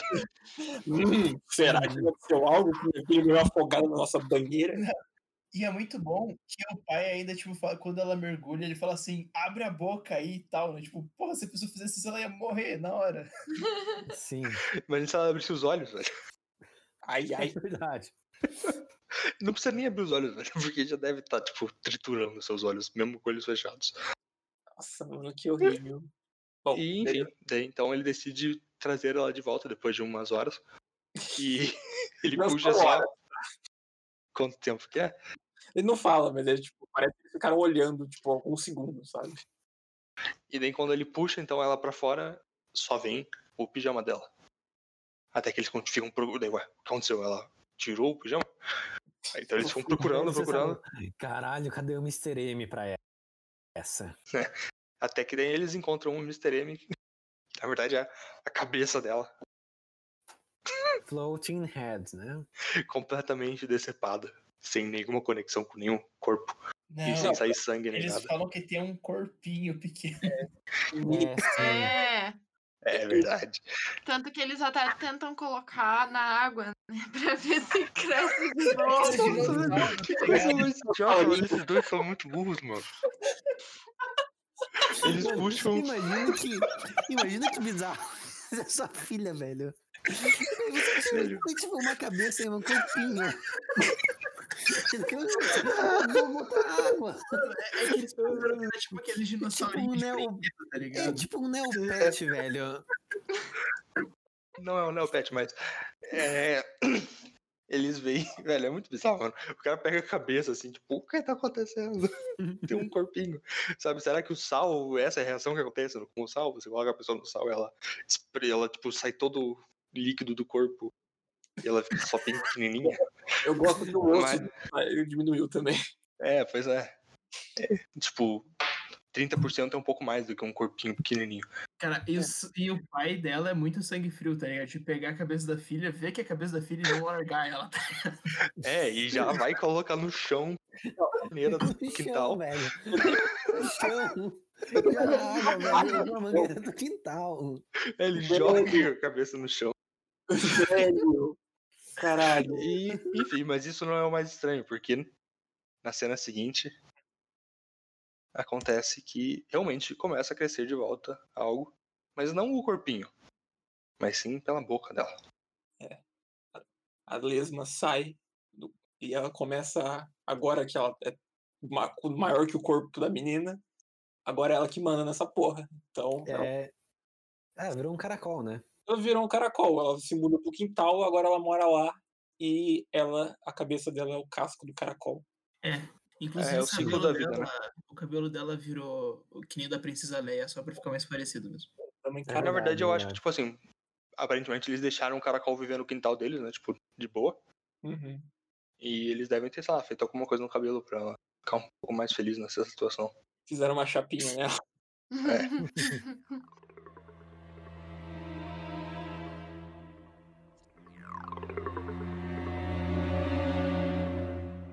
Até hoje, Yuko ainda vive no quintal. A sua cabeça é carregada pela lesma, feito o casco de um caracol. dizem que a caso se depare com ela, verá uma angústia indescritível em seus olhos, que perseguem todos que se aproximam.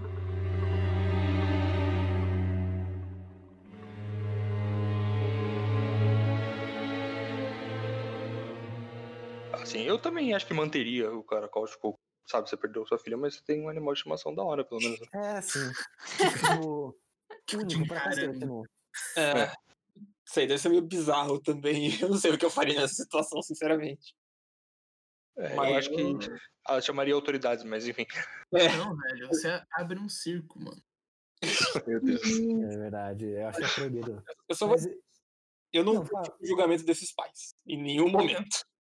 Eu acho que, tipo, se eles fossem pessoas minimamente responsáveis, eles iam abrir um restaurante francês e um serviço cargou, tipo, infinito. Caraca, é, É. verdade. Iam cortar o bagulho, o bagulho enorme e ia crescer de novo em dois dias.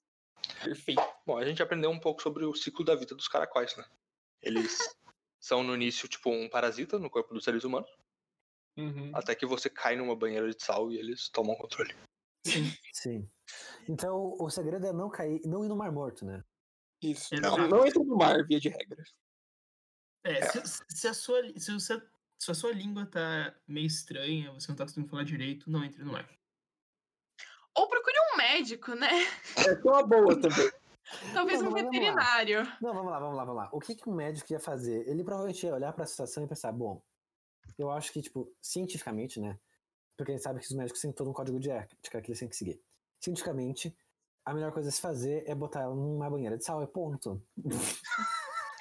Mas, mas e se fosse um médico veterinário? Aí, tipo, eles têm código de ética diferente. Só que daí o veterinário estaria cuidando da lesma, não da pessoa. É, é, Ah, mas assim, acho que nesse ponto já é melhor cuidar da lesma. É, talvez. é, mas se fosse no. Antes dela ter virado a lesma, né? Se chamasse um veterinário lá, acho que o veterinário diz assim: Hum, acho que a melhor coisa a se fazer é cortar o corpo fora. Realmente. Acho que no, no final a gente percebe que os- ambos os contos que a gente analisou hoje, eles acabam chegando em centopeia humana. Só de maneira diferente. só errou o animal, né? É. Ok, a gente consegue entender alguma coisa que esse conto quer dizer. Então, Hum, O então Marchand tem uma teoria, né? eu tenho uma teoria que foi influenciada, obviamente, mas você vê que durante o processo desse conto, a menina tá passando por uma metamorfose, digamos assim. E que nem, nem ela, nem os pais entendem, e essa falha em entender o, o que tá acontecendo e o, o nojo que eles sentem por essa transformação faz com que a situação piore várias vezes. Isso eu acho que é interessante de ver. Eu acho que, de certa forma, esse conto pode sim ser um take do Junjito pro Metamorfose do, do Kafka. Porque em ambos os casos acontece essa, uma transformação. Claro, nesse caso foi muito mais gradual do que do Metamorfose do Kafka, que na primeira frase já é a transformação. Mas o que acontece é que, a, que as pessoas, os familiares não sabem lidar com essas soluções cada vez mais estranhas, até que no final, quer dizer, o final é um pouco diferente, né? Nesse final é é a transformação inteira, enquanto no Metamorfose só o cara morre. Eles ficam. E eles vivem felizes para sempre. bizarríssimo, bizarríssimo. É, não, não só os pais não sabem lidar com a transformação, ela não sabe lidar com a transformação. Ela odeia o que está acontecendo com ela, mas ela ainda assim não pode evitar. É, o Gregor ele só queria ir pro trabalho. É, o Gregor. Mas então. São problemas diferentes, né? Porque ela é uma menina do. ensino- Tá, tá na graduação ainda, né? Ela não é uma pessoa que trabalha.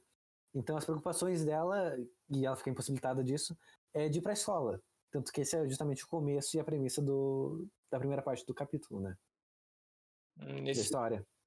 você ter uma ser apresentável de certo modo, você não ser nojento ou não falar errado porque tem uma coisa na sua boca, importa muito mais do que numa situação de trabalho, talvez. É, bem na verdade a gente não sabe absolutamente nada sobre o protagonista, a não ser o que as outras pessoas falam dela, né? Tipo, É. porque a gente não tem absolutamente. Tipo, só os olhos dela basicamente dizem o que ela tá Ah. sentindo. A personagem principal, né? Sim. Sim, a Yuko. É, isso é interessante, ela não tem agência em nenhum momento nesse, nesse conto. Mas é que eu acho que isso daí tem um pouco de, tipo, uma coisa que é muito forte no Japão, que é a lenda urbana, né?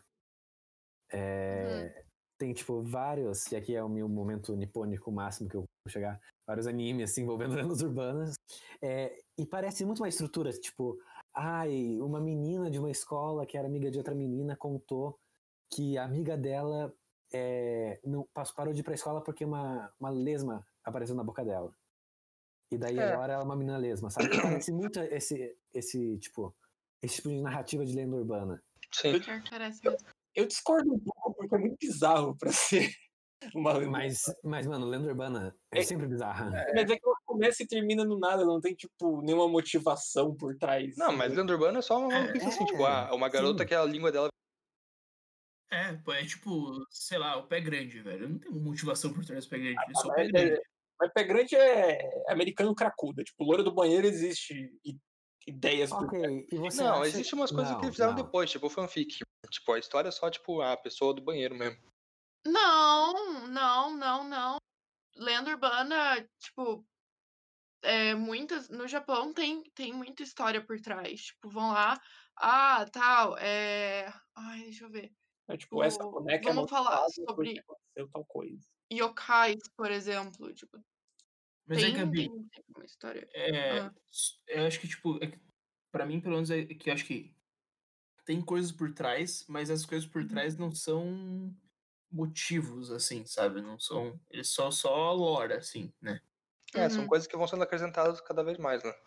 Eu acho que também pode ter toda uma significância, sei lá, brincando até com kanji na versão japonesa, tipo, original, que não é adaptada para tradução, né?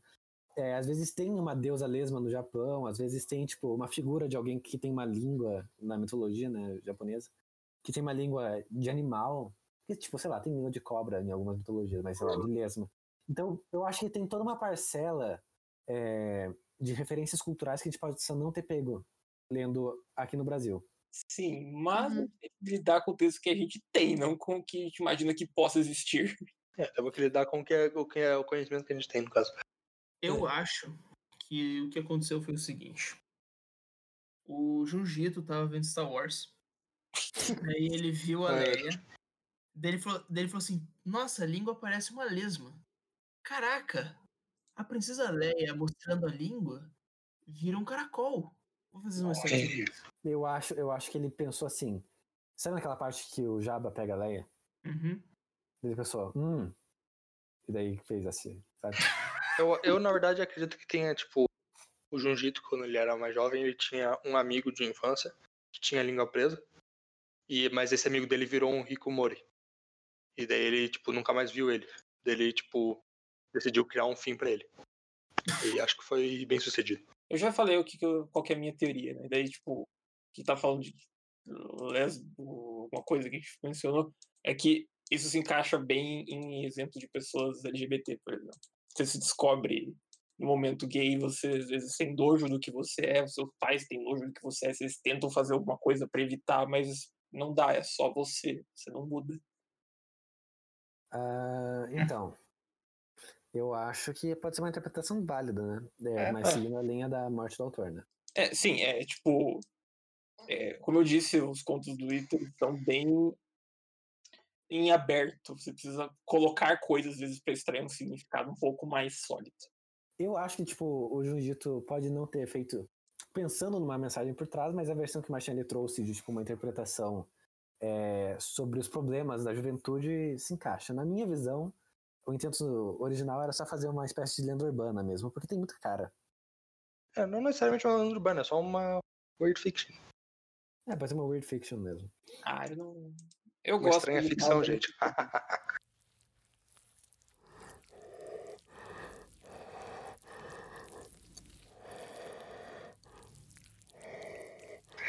ok, então agora vamos para as notas. Começando por Army of One ou Um Exército de Um.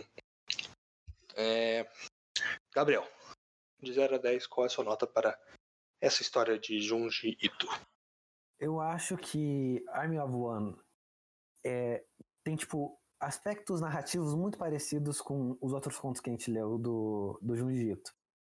Parece que é, um, é uma história que não é tão bem desenvolvida quanto o Amigara Faust, por exemplo, mas tem ideias muito boas também. E por conta dessas considerações, eu não posso dar uma nota tão alta quanto eu dei da última vez. Eu vou dar um, um 8, sólido 8 pra Army of One, porque, bom, ele é bizarro, ele tem, tipo, discussões interessantes sobre solidão e convívio, e eu gostei do conto, eu, eu acho que, acima de tudo, ele é um conto esteticamente interessante. Porque ele faz, tipo, uma espécie de, tipo, arte com corpos humanos, né? Porque não são pessoas, tipo, muito normais, é, em posições muito normais, né? De, quando são mais de duas pessoas entrelaçadas pelos fios, elas são sempre umas posturas meio contorcidas, assim. E pode estar numa, num museu de arte contemporânea que as pessoas vão bater palma, sei lá. Então, por esses motivos, eu dou oito para essa, essa obra. Seguindo, é, Gabi, qual é a sua nota?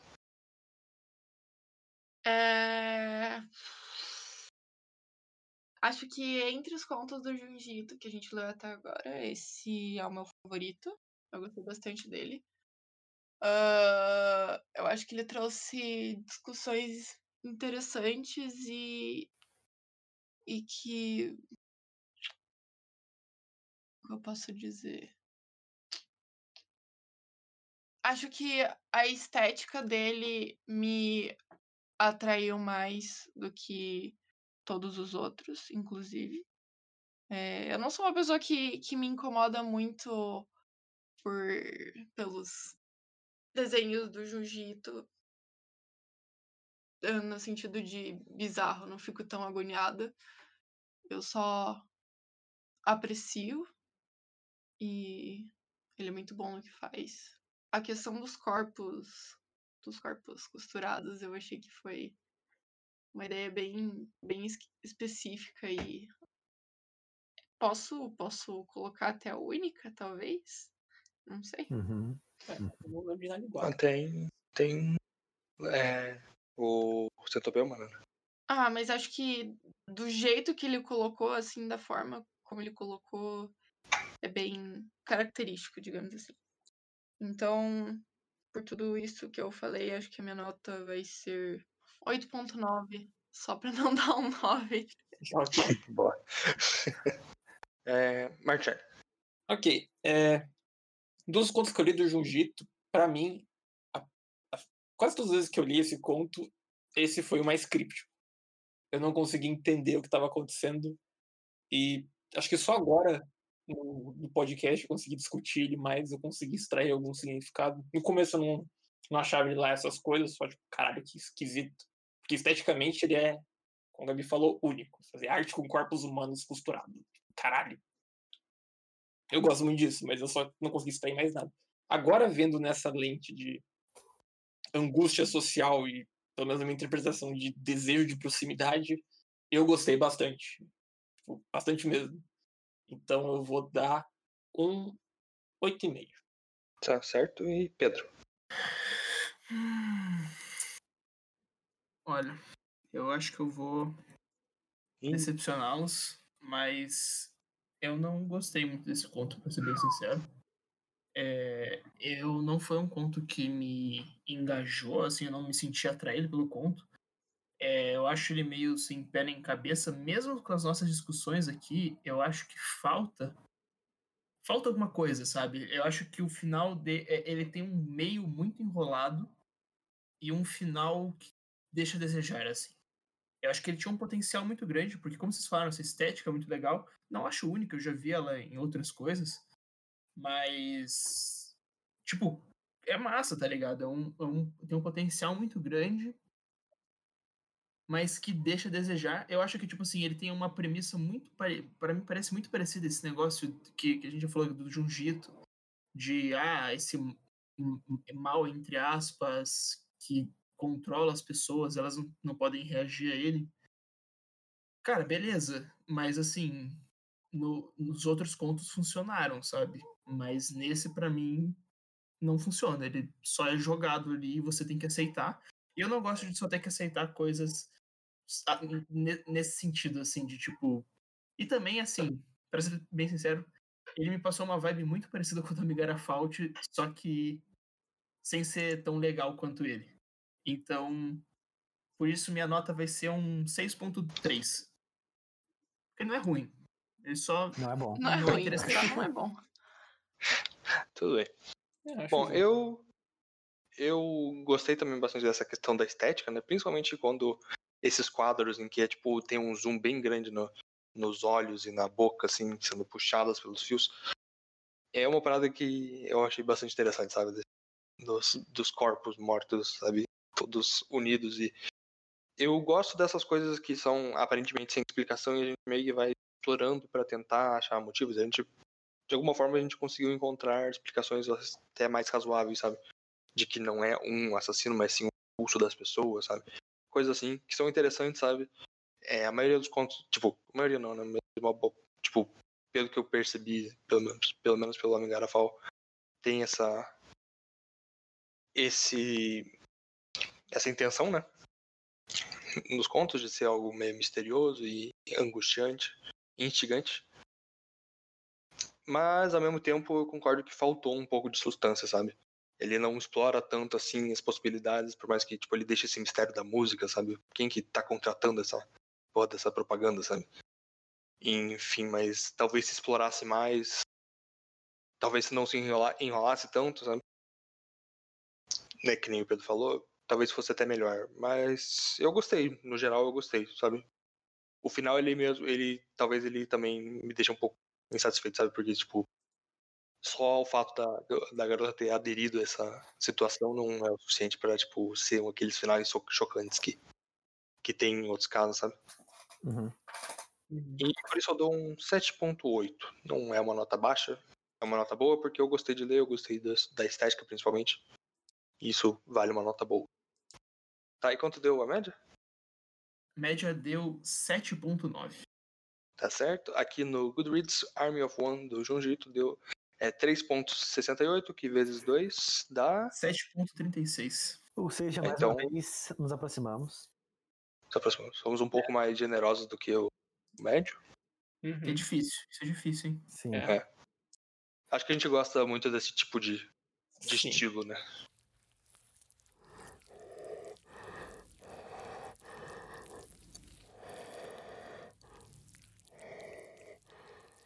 Agora, Slug Girl, a garota lesma. Pedro, qual a sua nota? The Girl foi um conto interessante. Eu gostei dele. Eu achei ele bem divertido de ler. Eu acho que ele cumpre bem o seu propósito de ser algo curto, sabe? Tipo, é, acho que é- ele faz bem só ter, sei lá, 17 páginas, acho que era. É uma coisa bem curtinha, assim, né? Quando você para pra pensar no grande esquema das coisas. Mas ele cumpre sua função, ele é uma história legal, é, eu me diverti lendo. Não é algo excelente, excepcional, é, mas eu, eu gostei muito desse conceito. O final me chocou, eu achei muito criativo. É, ele, a cabeça dela virar o- a, a concha ali, o casco da, do caracol. Por isso eu vou dar um 8.2. Tá certo. É? Então, esse conto, tipo, eu acho ele menos difícil de entender, menos difícil de, de gostar que Army of One. Que o Army of One é mais extenso, ele tem, de fato, como o Pedro falou, ele tem uma barriga no meio, que eu também acho que é um pouco longa. Quando você falou, eu reparei isso. Mas o Slug Girl, ele é, tipo, curtinho, enxuto, é, só problema, o negócio vai escalando, vai espiralando fora de controle e de repente a menina é um caracol. E, e, e o que dá para extrair disso, como os pais lidam com esse com essa diferença, digamos assim, que ela tem, como ela lida com isso. Eu gostei bastante, foi uma leitura muito de boa. Eu que sou chato para ler, eu gostei pra caralho. Então eu vou dar um 8.7. Tá certo. É, Gabi? Eu gostei menos do que Army of One. Sei lá, eu. Pra mim, eu achei ele meio sem pé nem cabeça. É... Literalmente, porque, né? Não, São... cabeça tem. Não, mas é que eles são, tipo. Qual que é o nome do, do bicho? É, estômago. Lesma? Não. Estômago, o pé no estômago. Eu sei que você tá falando, mas eu não sei é o o nome. velho? Estomagópode. Não, é. Pseudo, pseudópode. Ai, eu sei qual que é, eu sei qual que é. É aquele caramujo, né? É. É, sim. É, estou... Cara, Gastrópode. Gastrópode. Gastrópode. É, eles são gastrópodes. Literalmente não tem pé nem cabeça. Quer dizer, tem cabeça, mas. E tem pé. Não, mas calma aí, que o É. pé não é um pé de verdade. Tipo, é o pé. Mas- é uma- Mas tá literalmente do pé. o nome. É estômago no pé. Mas, tipo, Pseudópode. existem, tipo, bactérias pseudópodes que não são pés. Bactéria? Pseudópodo. Ah, tá. Tá bom. Será que ela transmite aquela doença lá dos caras? E será? É esquistomose? Esquistotomose? Esquistossomose. Tá, mas vamos deixar eu responder porque, tipo, foi uma intervenção inadequada. Bom, aí eu me perdi no que eu tava falando. Não, você tava gostando, que era uma história sem pé na cabeça. é, tipo, não é ruim, sabe? Mas sei lá, bobinha. Uhum. Falar isso de um conto de terror é meio. É meio estranho, mas. Sei lá. Eu acho que eu vou dar um 6.9 pra esse. Ih, Não tem muito o que falar. tá certo. E Gabriel? Eu vou. Eu vou divergir do Pedro e do Martinelli seguir mais ou menos a linha da Gabi. Eu, eu compreendo que, tipo, por ser um conto curto e, tipo, meio straightforward, ele é, ele é gostoso de ler. Mas eu não acho que ele seja necessariamente bom. Porque, eu não sei, parece muito uma. Uma. Ai, uma lenda urbana que tem, tipo, toda essa interpretação que o Martinelli deu sobre, sei lá, um- uma puberdade um amadurecimento sexual é, incompreendido pela família e pela própria pessoa. Não necessariamente sexual, eu só dei isso como exemplo. Mas é interessante, é uma coisa interessante, mas, tipo, já foi feito tantas vezes isso e de maneiras tão melhores. E esse conto, ele acaba se diluindo no, no gênero de coisas que tratam desse tema. Então, é gostoso de ler, então não é um zero. E, mas não é, tipo, que nem o Pedro falou, extraordinário. Então eu vou dar, segundo a Gabi, um 69 bem para esse conto. Ok. Então, fico dividido aqui. Mas eu vou ter que seguir os meus dois companheiros. E a língua portuguesa deixa dúvida, né? Sim. A quem eu me refiro. E eu vou justamente no que a língua portuguesa legitima, que eu estou junto com, meu, com a Gabi e o Gabriel, porque eu acho que esse conto não é tão bom quanto o Exército de Um, porque eu acho até legal, sabe? Gostei, sabe? Principalmente daquele, daquele quadro, sabe? Que, é ela, que ela tá com a lesma pra fora da boca, assim, sabe? Desesperada, Uhum. sabe? É tipo. É realmente muito interessante, sabe? O desenho dele é realmente muito. Mas a história realmente ela é meio vazia. Tipo, eu, eu gosto dessas coisas meio malucas, sabe? Tipo, a análise que o Martinelli apresentou também deixa as coisas um pouco mais interessantes. Mas eu acho que a história, tipo, ela. Sei lá, talvez faltou um pouco mais de. De. Algo que te prenda nela, sabe? Te deixa mais interessado do que só, tipo, eventos aleatórios acontecendo sem parar, sabe? Aleatórios não, é eventos. Eventos Bizarros. bizarros acontecendo. O que é, tipo, eu gosto, mas não é o suficiente. Tipo, levar uma nota assim mais alta ainda, sabe? Então, eu vou dar 7.4. Também não é tão baixo quanto eles, mas também não é alto. Nossa média ficou 7.62. Certo, e nesses compilados é 3.8, o que vezes 2 dá 7.6. Então, caraca, Caraca, foi igualzinho então. Foi igualzinho? não, Cara, 0.2, gente. Ah, É verdade. Nossa, verdade. nós, nós somos muito, tipo, me- medianos mesmo. Ah, mas arredondado, tipo, 7.6. Sim, 7.6, tipo. Não, mas considerando a nossa jornada, não pode arredondar. Um dia nós queremos ser exatamente o leitor médio. Olha, olha que legal. Porque assim, metade das pessoas deram nota acima, metade deram abaixo, mas o conjunto da obra fez ficar igualzinho. Exatamente. Army of One Mediocre Caralho!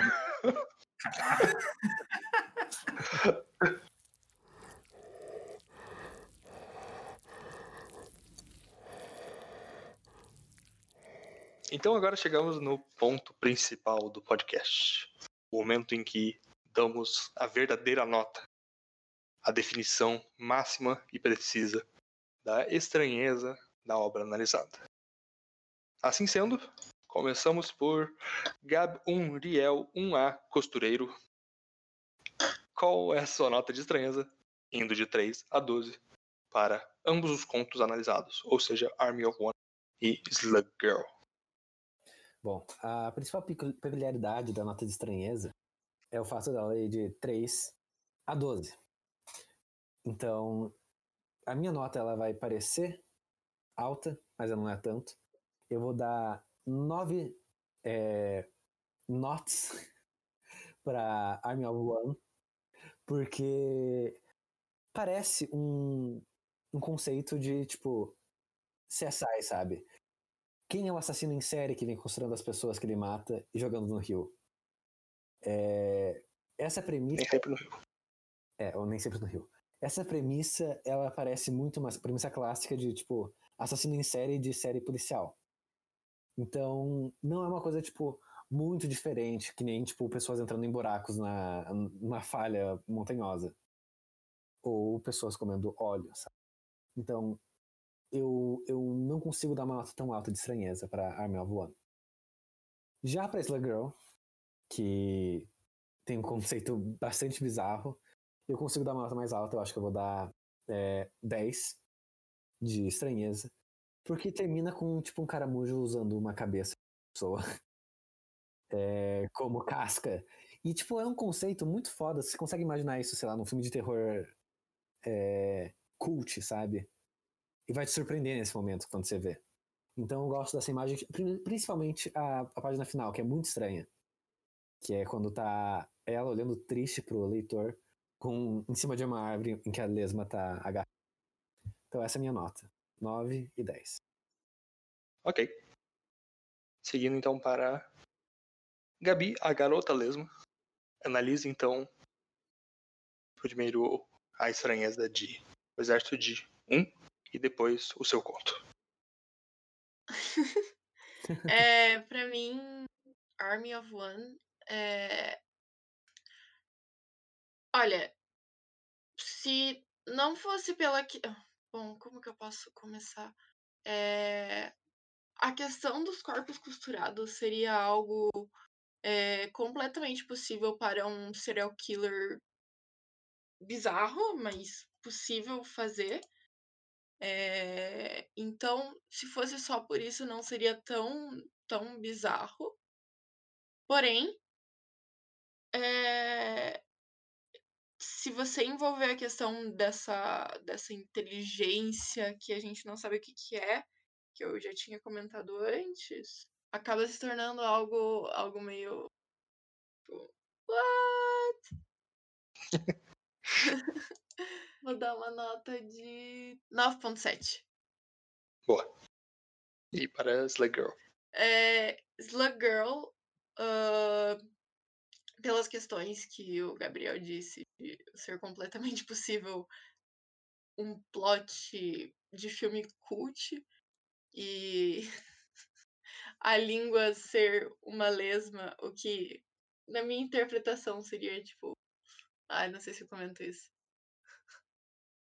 Eita. Um Bad Dragon invertido. Que? Caralho, velho, what the fuck? Eu achei, achei Quem entendeu, entendeu. Sim, Quem não entendeu, fica no ar. Rapaz. Aí. É, aquele negócio do banheiro também, tipo. what? O corpinho, o corpinho da lesma. E eles tentando. Ah, e se a gente colocar na água? Vai que cresce. Vai que. Vai que. Vai que nem o Deadpool, sabe? Quando ele perdeu.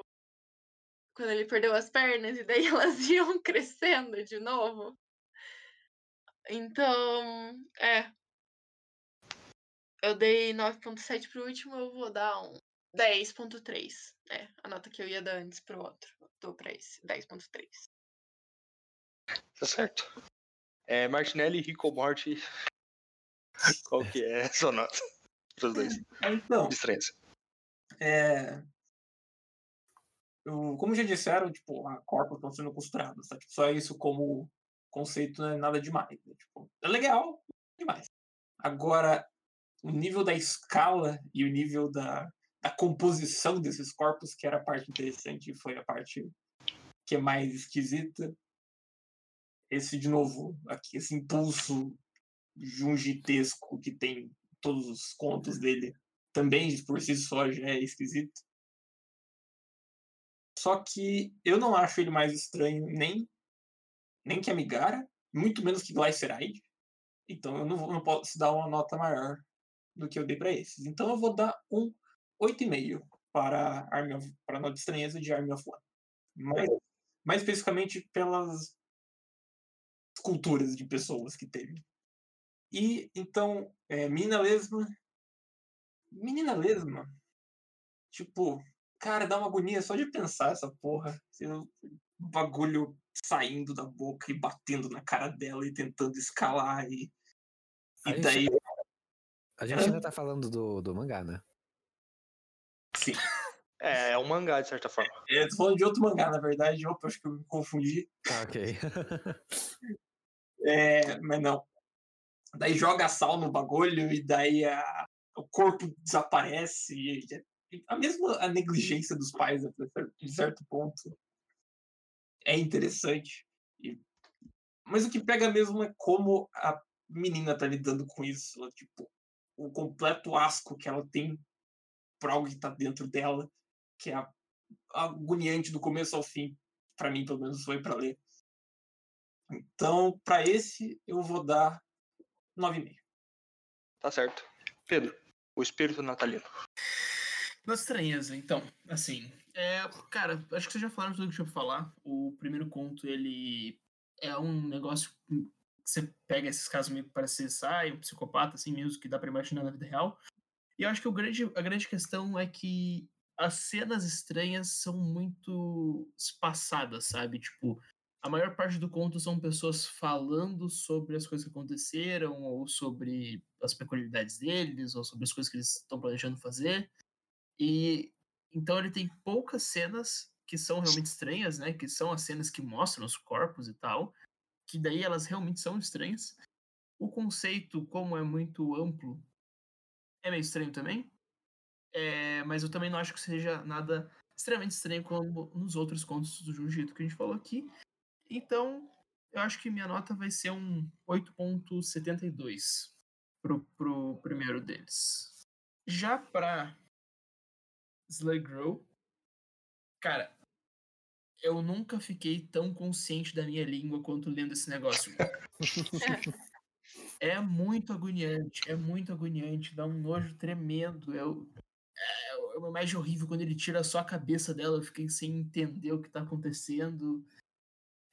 É, é um- muito estranho. É, não acho que seja nada, tipo, pá, a coisa mais estranha do mundo também, mas, tipo assim, ver o negócio. Ele é muito gráfico, assim, sabe? É, então acho que isso gera uma estranheza maior em mim. Por isso eu vou dar um 10.41.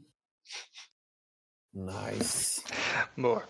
Bom, eu acho que a gente normalmente acaba convergindo nas notas de estranheza, pelo menos nas ideias que a gente se baseia para dar as notas, né? Tipo, realmente no primeiro conto, é, sabe, pelo menos se- seguindo essa ideia de serial killer, ela parece um, ser um pouco mais normal, mas a gente sempre tem que pensar nesse lado místico das coisas, né? Tipo, dos aviões e dos caças se jogando esses papéis, essa música completamente bizarra.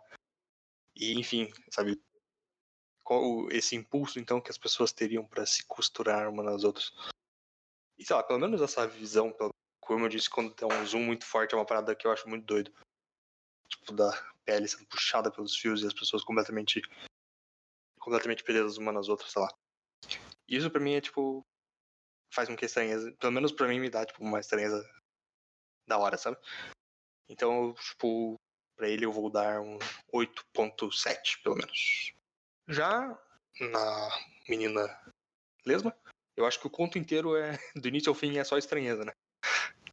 tipo, é basicamente tipo a pessoa tá, começa a pessoa tá falando meio esquisito, mas depois logo já começa tipo bizarrice das infestação de lesma e a garota também tá com uma lesma na boca dela.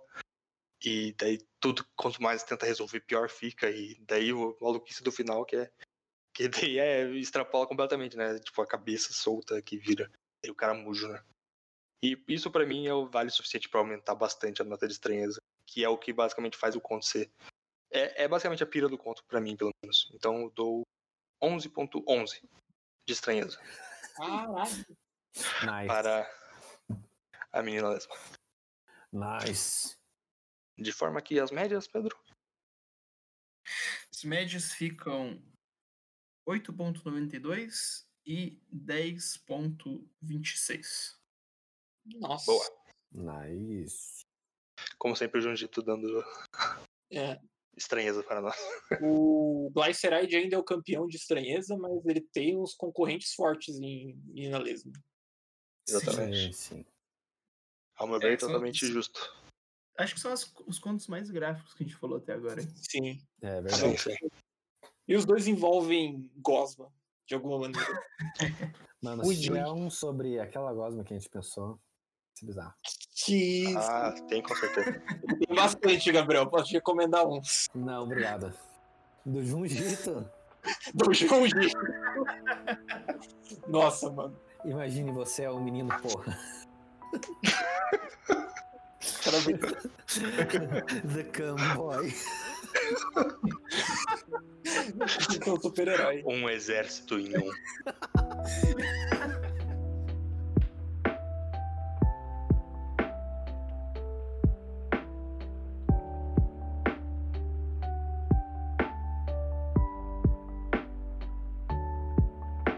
Língua presa é o tema que une os dois contos. É verdade. ah, sim, o fio condutor de Junjito. O fio? Eita, Uma linha. Siga a thread.